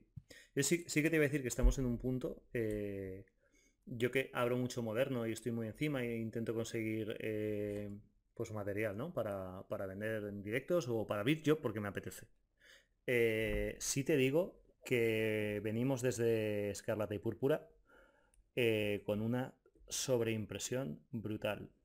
Ya se está quedando material sin vender, material sin colocar. Y eso no pasaba con, con espada y escudo. Al contrario. Pero porque aún no, porque no ha llegado a ese punto de equilibrio en el que realmente sabe cuánto tiene que vender. Exacto. Entonces es ahora mismo, sobre todo en el inglés, en español sigue costando. busca una TV de escarlata y púrpura, no te la van a vender fácil, porque la gente, eh, hay pocas. Pero en inglés hay material y se está yendo... es, un tema que, pues eso, que hay que, hay que vigilar efectivamente como tú dices, aunar todas las patas para que, para que esto siga siendo fuerte y siga siendo un hobby fuerte. Bueno, y comentabas tú antes justo que decías que eh, estás muy lejos de... Eh, comprar una carta o comprar un objeto que no tenga coleccionabilidad orgánica como tal. me, la dejas votando justo después de toda esta reflexión. ¿Para ti tu colección es una inversión o es puro coleccionismo y está alejado de cualquier tipo de inversión? 100% colecciono. O sea, yo 100% colecciono. No, yo controlo mucho más de otros temas para ese fin si lo que buscase fuese invertir. ¿vale? Y, además, también para poner esa barrera, para mí invertir es un plazo superior a 5 años y especular sería todo lo que fuese menos, ¿no? O sea, tener el dinero parado en un activo más o menos de 5 años. Yo cuando compro colecciono. O sea, yo no descarto hacer dinero apoyándome en el hobby. O sea, yo compro una colección, me quedo las tres o cuatro piezas que cojo y, vendo el resto, oye, perfecto. O cojo y, hay algo muy barato que veo por ahí, lo compro, pues bueno, pues lo vendo. Pero todo para quedarse dentro del hobby. O incluso, yo que sé, montar una tienda. Ya no lo sé, ya no sé qué me deparará todo esto. No sé, no sé si yo montaré una tienda algún día, aunque sea online, no lo sé, de merchandising, de camisetas de Pokémon, yo que sé. Pero ya son negocios, no son inversiones. Sí, totalmente. Yo si compro algo es para mí lo estoy haciendo puramente para coleccionar. Mm. Las cartas que me, que me, atraen, tengo la suerte, digamos, entre comillas, de que son, de que tienen ciertas, ciertas características intrínsecas, digamos, o ciertos fundamentales que seguramente hagan que esas piezas que compro no pierdan demasiado, demasiado valor con el paso del tiempo si compro en un buen precio. Y para mí eso es suficiente. O sea, como yo estoy comprando cosas que creo que tienen los fundamentales necesarios como para que su valor perdure, si compro bien y no compro por encima del valor del precio, para mí eso es suficiente. Es cierto que a mí, o sea, vamos, yo tampoco me gustaría coleccionar cosas que no tienen valor. Pero no quiere decir que yo esté vendiendo, comprando con el ánimo de venderlo más caro en el futuro, dentro de 10 o 20 años. Yo estoy coleccionando porque, y además lo estoy disfrutando mucho, tío. Estoy disfrutando cada página de carpesano que paso. Lo estoy disfrutando hasta con mi hijo. Oye, mira lo que tengo. Mi Esa es, la clave. Esa es la Lo clave. estoy disfrutando mucho, Disfrutarlo no por compro encima de nada. todo. Totalmente. O sea, para nada pienso en, en- en inversión. Intento comprar bien, obviamente, pero no compro Sí. pensando en yo esto lo venderé el día de mañana por más. No. No, ni mucho menos. ni mucho Yo, menos. yo esa reflexión que tú lo has tenido súper claro, yo he tardado tiempo en, en hacerlo. Y efectivamente, eh, yo tengo claro que, pues eso, lo que hablábamos, que colecciono. Y que el día de mañana me da un poco igual lo que, lo que valga. Vale, X, Y o Z. Obviamente intentas hacerlo con cabeza. ¿no? Y por eso, además, eso es muy y importante. por eso además insto a la gente a que te siga, porque desde luego, si quieren eh, no invertir, perdón, si quieren coleccionar con cabeza, eh, desde luego la formación que tú das eh, es clave para, para que eso, para que eso suceda. Bueno, yo creo que estamos ya acabando. Hemos visto toda la historia del hobby, nos has contado y nos has ilustrado un montón sobre, sobre cómo está ahora mismo el, el estado del arte, que la llamo yo a veces. Eh, para acabar, y antes de la famosa traca final, ¿qué consejo, qué Todavía no es famosa, todavía no es famosa. bueno, va a ser, no. va a ser famosa, va a ser famosa a ser famosa. ¿Qué consejo darías a coleccionistas novatos que quieren empezar a, coleccionar? Pues mira, yo precisamente hice una guía en PDF gratis, la puede descargar cualquier persona, que la dejaré en la descripción del capítulo este también si, si, si la gente la quiere descargar, en la que yo escribí todo aquello que me hubiese gustado que alguien me hubiese contado, nada más volver a coleccionar. Y porque es verdad que al principio, al principio no sabes, vas como pollo sin cabeza. Y creo que esa guía es fundamental, de verdad, si alguien la quiere eh, descargar, ahí abajo la Ahí tenéis. lo tiene, Y para mí las partes importantes, primordiales serían. Hay una que, una parte que, que- que el título es deja, o sea, deja el- el- la billetera a un lado, deja el bolsillo aparte, porque hay gente que lo primero que hace es empezar y, o sea, entra y empieza a comprar. Empieza a comprar. Lo que sea, uy, esto me gusta, no sé qué. Y al final, lo primero es olvidarse de comprar. Hay que estudiar antes de empezar a comprar hasta que seas capaz de saber qué es lo que quieres o te gusta Eh, realmente. mira. O sea, el hobby, el hobby es súper amplio. Exacto. Es súper amplio. El hobby Oye. tiene millones de recovecos y millones de sets, millones de cartas promo. O sea, el primer mes, sentarte a estudiar y decir, "Uf, ¿cuánto hay aquí? Y ser capaz de decir, vale, pues voy a intentar ir por aquí. Que tu objetivo luego al final va a ir variando y no sé qué. Pero es importante. Primero decir, no voy a comprar. Voy a resistirme a comprar, aunque me apetezca más que más. Y voy a ponerme a ver qué es lo que realmente quiero. Totalmente. Eh, coincidi- co- uno. coincidimos en, en la respuesta sin haberlo hablado, desde luego. Pero claro, si, si al final dos coleccionistas que 100%. llevan un tiempo y que tienen colecciones serias os están diciendo eso, eh, yo me lo cogería muy en serio. Porque aparte yo he cometido muchos errores. ¿eh? Yo no he, no he hecho esa reflexión. Es lo que os he dicho. Yo no la he hecho. Yo no la he hecho y la recomiendo totalmente. Totalmente. Es claro. Bueno, a ver, vamos a ver. Yo tampoco. Bueno, es un o sea, proceso, ¿no? yo- O sea, al final es un proceso. Es un proceso al que he llegado. Yo Lo que, lo que- instamos a la gente es que lo haga al principio. Ese Charizard que compré Eso. tiene algo que ver con esto. Justo. Nada, Nada. nada que ver con esto. Nada. Tal cual, tal Pero cual. luego he ido aprendiendo y obviamente pues eh, he, ido, he ido- he ido mejorando, pues como todo el mundo que va aprendiendo, es, es obvio. Siguiente punto, operar siempre bajo, bajo un presupuesto. O sea, eso siempre ha sido fundamental para mí, Clave. porque es que si no, corres el riesgo de gastar demasiado y quemarte muy rápido. Y desaparecer del hobby. Mucha gente entra y desaparece. Yo, por ejemplo, lo uso el 10%. Lo que voy ganando, el 10% lo aparto. Y Claro. con eso, y eso es el dinero que tengo para gastar en Pokémon. Fin de la historia. Fin de la historia. Puedo coger un, si hay alguna compra un poquito prestado, tal, pero luego hasta que no lo repongo, no sigo. Y creo que eso es importante. Porque si no, te puedes quemar. Fundamental. Ah, Y aprender a comprar por debajo del precio de mercado también es algo que, que ayuda a no gastar demasiado, que va un poquito en relación a esto. ¿Y qué más diría? Paciencia. Tener mucha paciencia. Porque, sobre todo si coleccionas cartas de sets, siempre hay otra copia. Totalmente. Siempre hay otra copia. O sea, esa frase hay que dejársela grabada en la cabeza. Si coleccionas cartas de sets, siempre hay otra copia. Otra cosa es que busques un Pikachu Illustrator. Pero si hay una carta de sets, sí- o sea, hay que tener paciencia. Busca un buen precio, busca una buena copia, una que te satisfaga, que te guste el la condición. Y si no es esa, va a ser otra. Exacto. Pero va a llegar. Igual tarda un mes, pero va a llegar. Menos cosa haces neogénesis, ¿eh? Sí, sí. Sí, hay cosas- hay Es cosas broma, es broma, es broma, es broma. No, eso pasa cosas- nada. No, pero no, pero, pero sí, pero hay cosas más, pero en general. hablo Sí, sí, sí, a ver, no, totalmente. Y, y otro consejo que daría es buscar una, eh, buscar una comunidad. O sea, el- lo que hemos dicho antes, o sea, ya lo hemos comentado varias veces de distintas formas. O sea, el Sí, tener alguien, alguien con quien compartir, con quien hablar, que te Sí. motive, con el que almuerces y salgas más enchufado que, un- que enchufado. sí. Eh, Eso es vital. O sea, eso es vital porque eso te Vital. mantiene en el hobby. Eso es lo que te, la gente es la que te mantiene dentro del hobby. Y si no, cartas. y si no lo encontráis cerca de vuestra comunidad, iros a jugar, que encontraréis coleccionistas jugando, ¿eh? Y además coleccionistas, o sea, eh, ejemplo, eh, se me olvidó comentarlo antes, yo he conocido muchos coleccionistas que no gradean, que tienen verdaderas joyas en sus, en sus casas, pero verdaderas joyas, y muchos son jueces, que llevan toda la vida siendo jueces de, de Pokémon TCG, se han recorrido todo el mundo, conocen un montón de otros jueces y se, se intercambian muchas cartas y tienen, pero locuras, ¿eh? O sea que, aunque, aunque no os pille cerca, nosotros hemos tenido la suerte de, vivir prácticamente en la misma ciudad y, tener tiempo para quedar, pero si a la gente no puede, eh, buscar tiendas y, torneos, que seguro que ahí os sentiréis como en casa. Grupos de Telegram, grupos exacto, de exacto, exacto. Ayuda mucho. Pues nada, Cross, eh, llegamos a, la traca final. ¿Está preparado? ¿Ready? Estoy preparado. Venga, pues 3, 3, 2, 1 y empezamos. ¿Pokémon favorito? Pokémon favorito no puedo, tío. Pues aquí, hasta aquí la traca final, bueno, ya hemos terminado. no puedes, ¿no? O sea, yo tengo, o sea, yo tengo un equipo favorito, que además te lo sé recitar de memoria, Charizard, Bulbasaur, Scyther, Nidoking, Goldak, Raichu. Me gusta, bien, bien, bien. Pero no puedo coger un... Es que no puedo, tío. Falta ahí un Snorlax con el, con, con el autodestrucción por ejemplo. Debe ser una herramienta que se usaba mucho en el, competitivo. Sí, sí, totalmente. Mira, hay una cosa que recomiendo a todo el mundo, que la voy a dejar también linkada abajo. Hay una web que se llama cajunavenger.github.io. Vale, déjala, déjala, déjala puesta mejor, sí. Es como una gráfica que te, que te permite ir seleccionando todos los Pokémon que más te gustan de todas las, de todas las generaciones por tipo.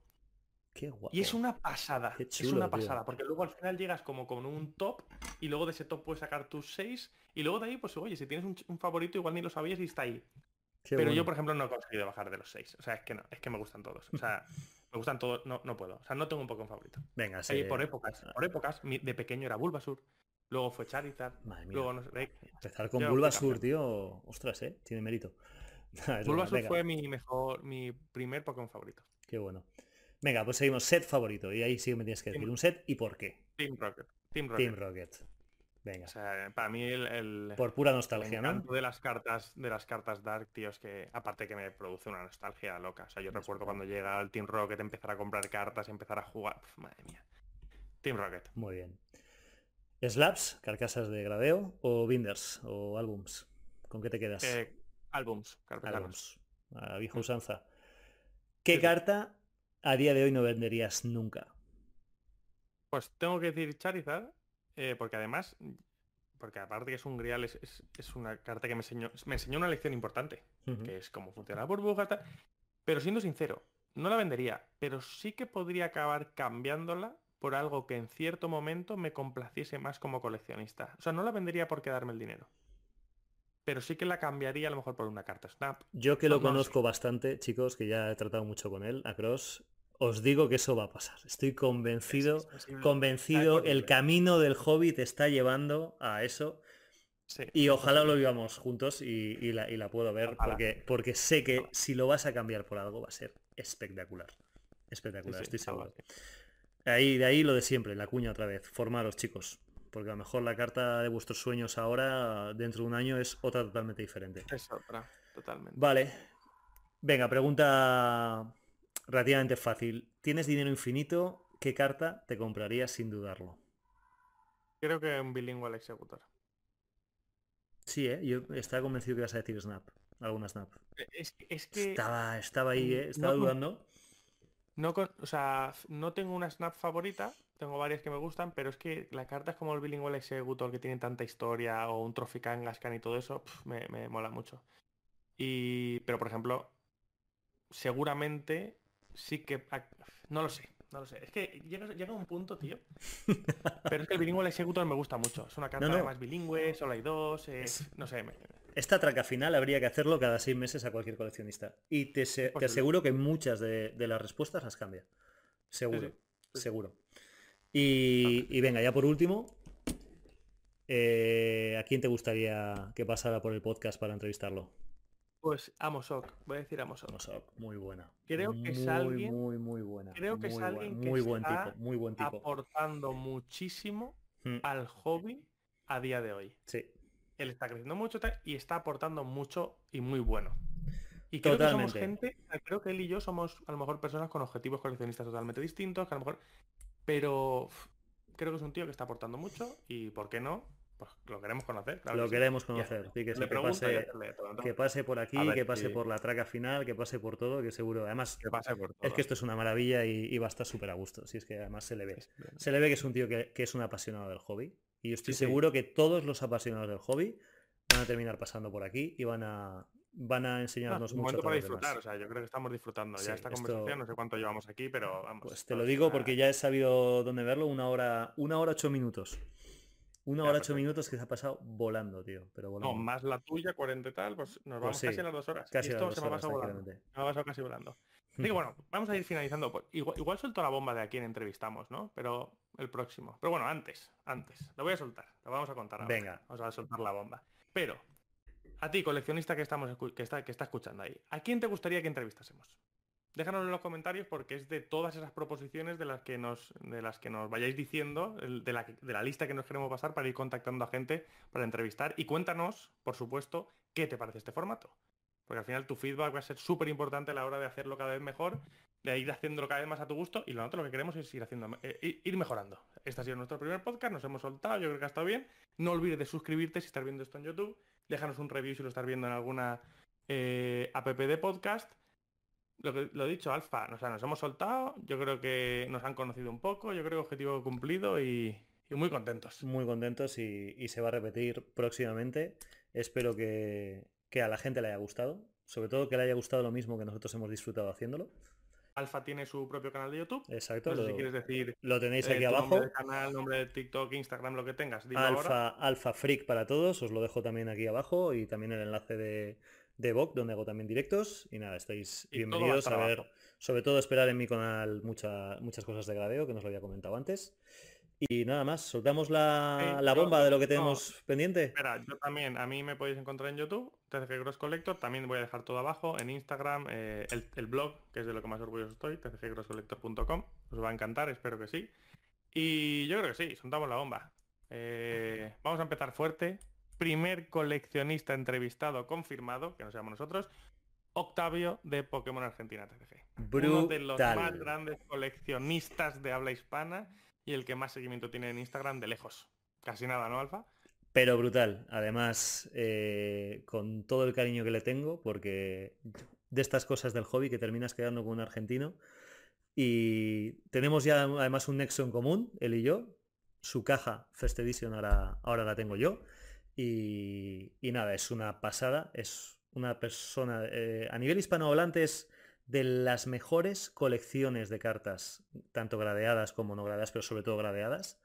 Y desde luego es una persona con la que vais a disfrutar un montón eh, con la entrevista. Así, a ver cómo luego mantenemos el nivel. Venga. Pues nada, damas y caballeros coleccionistas, ha sido un placer estar con todos vosotros y nos vemos en el próximo episodio.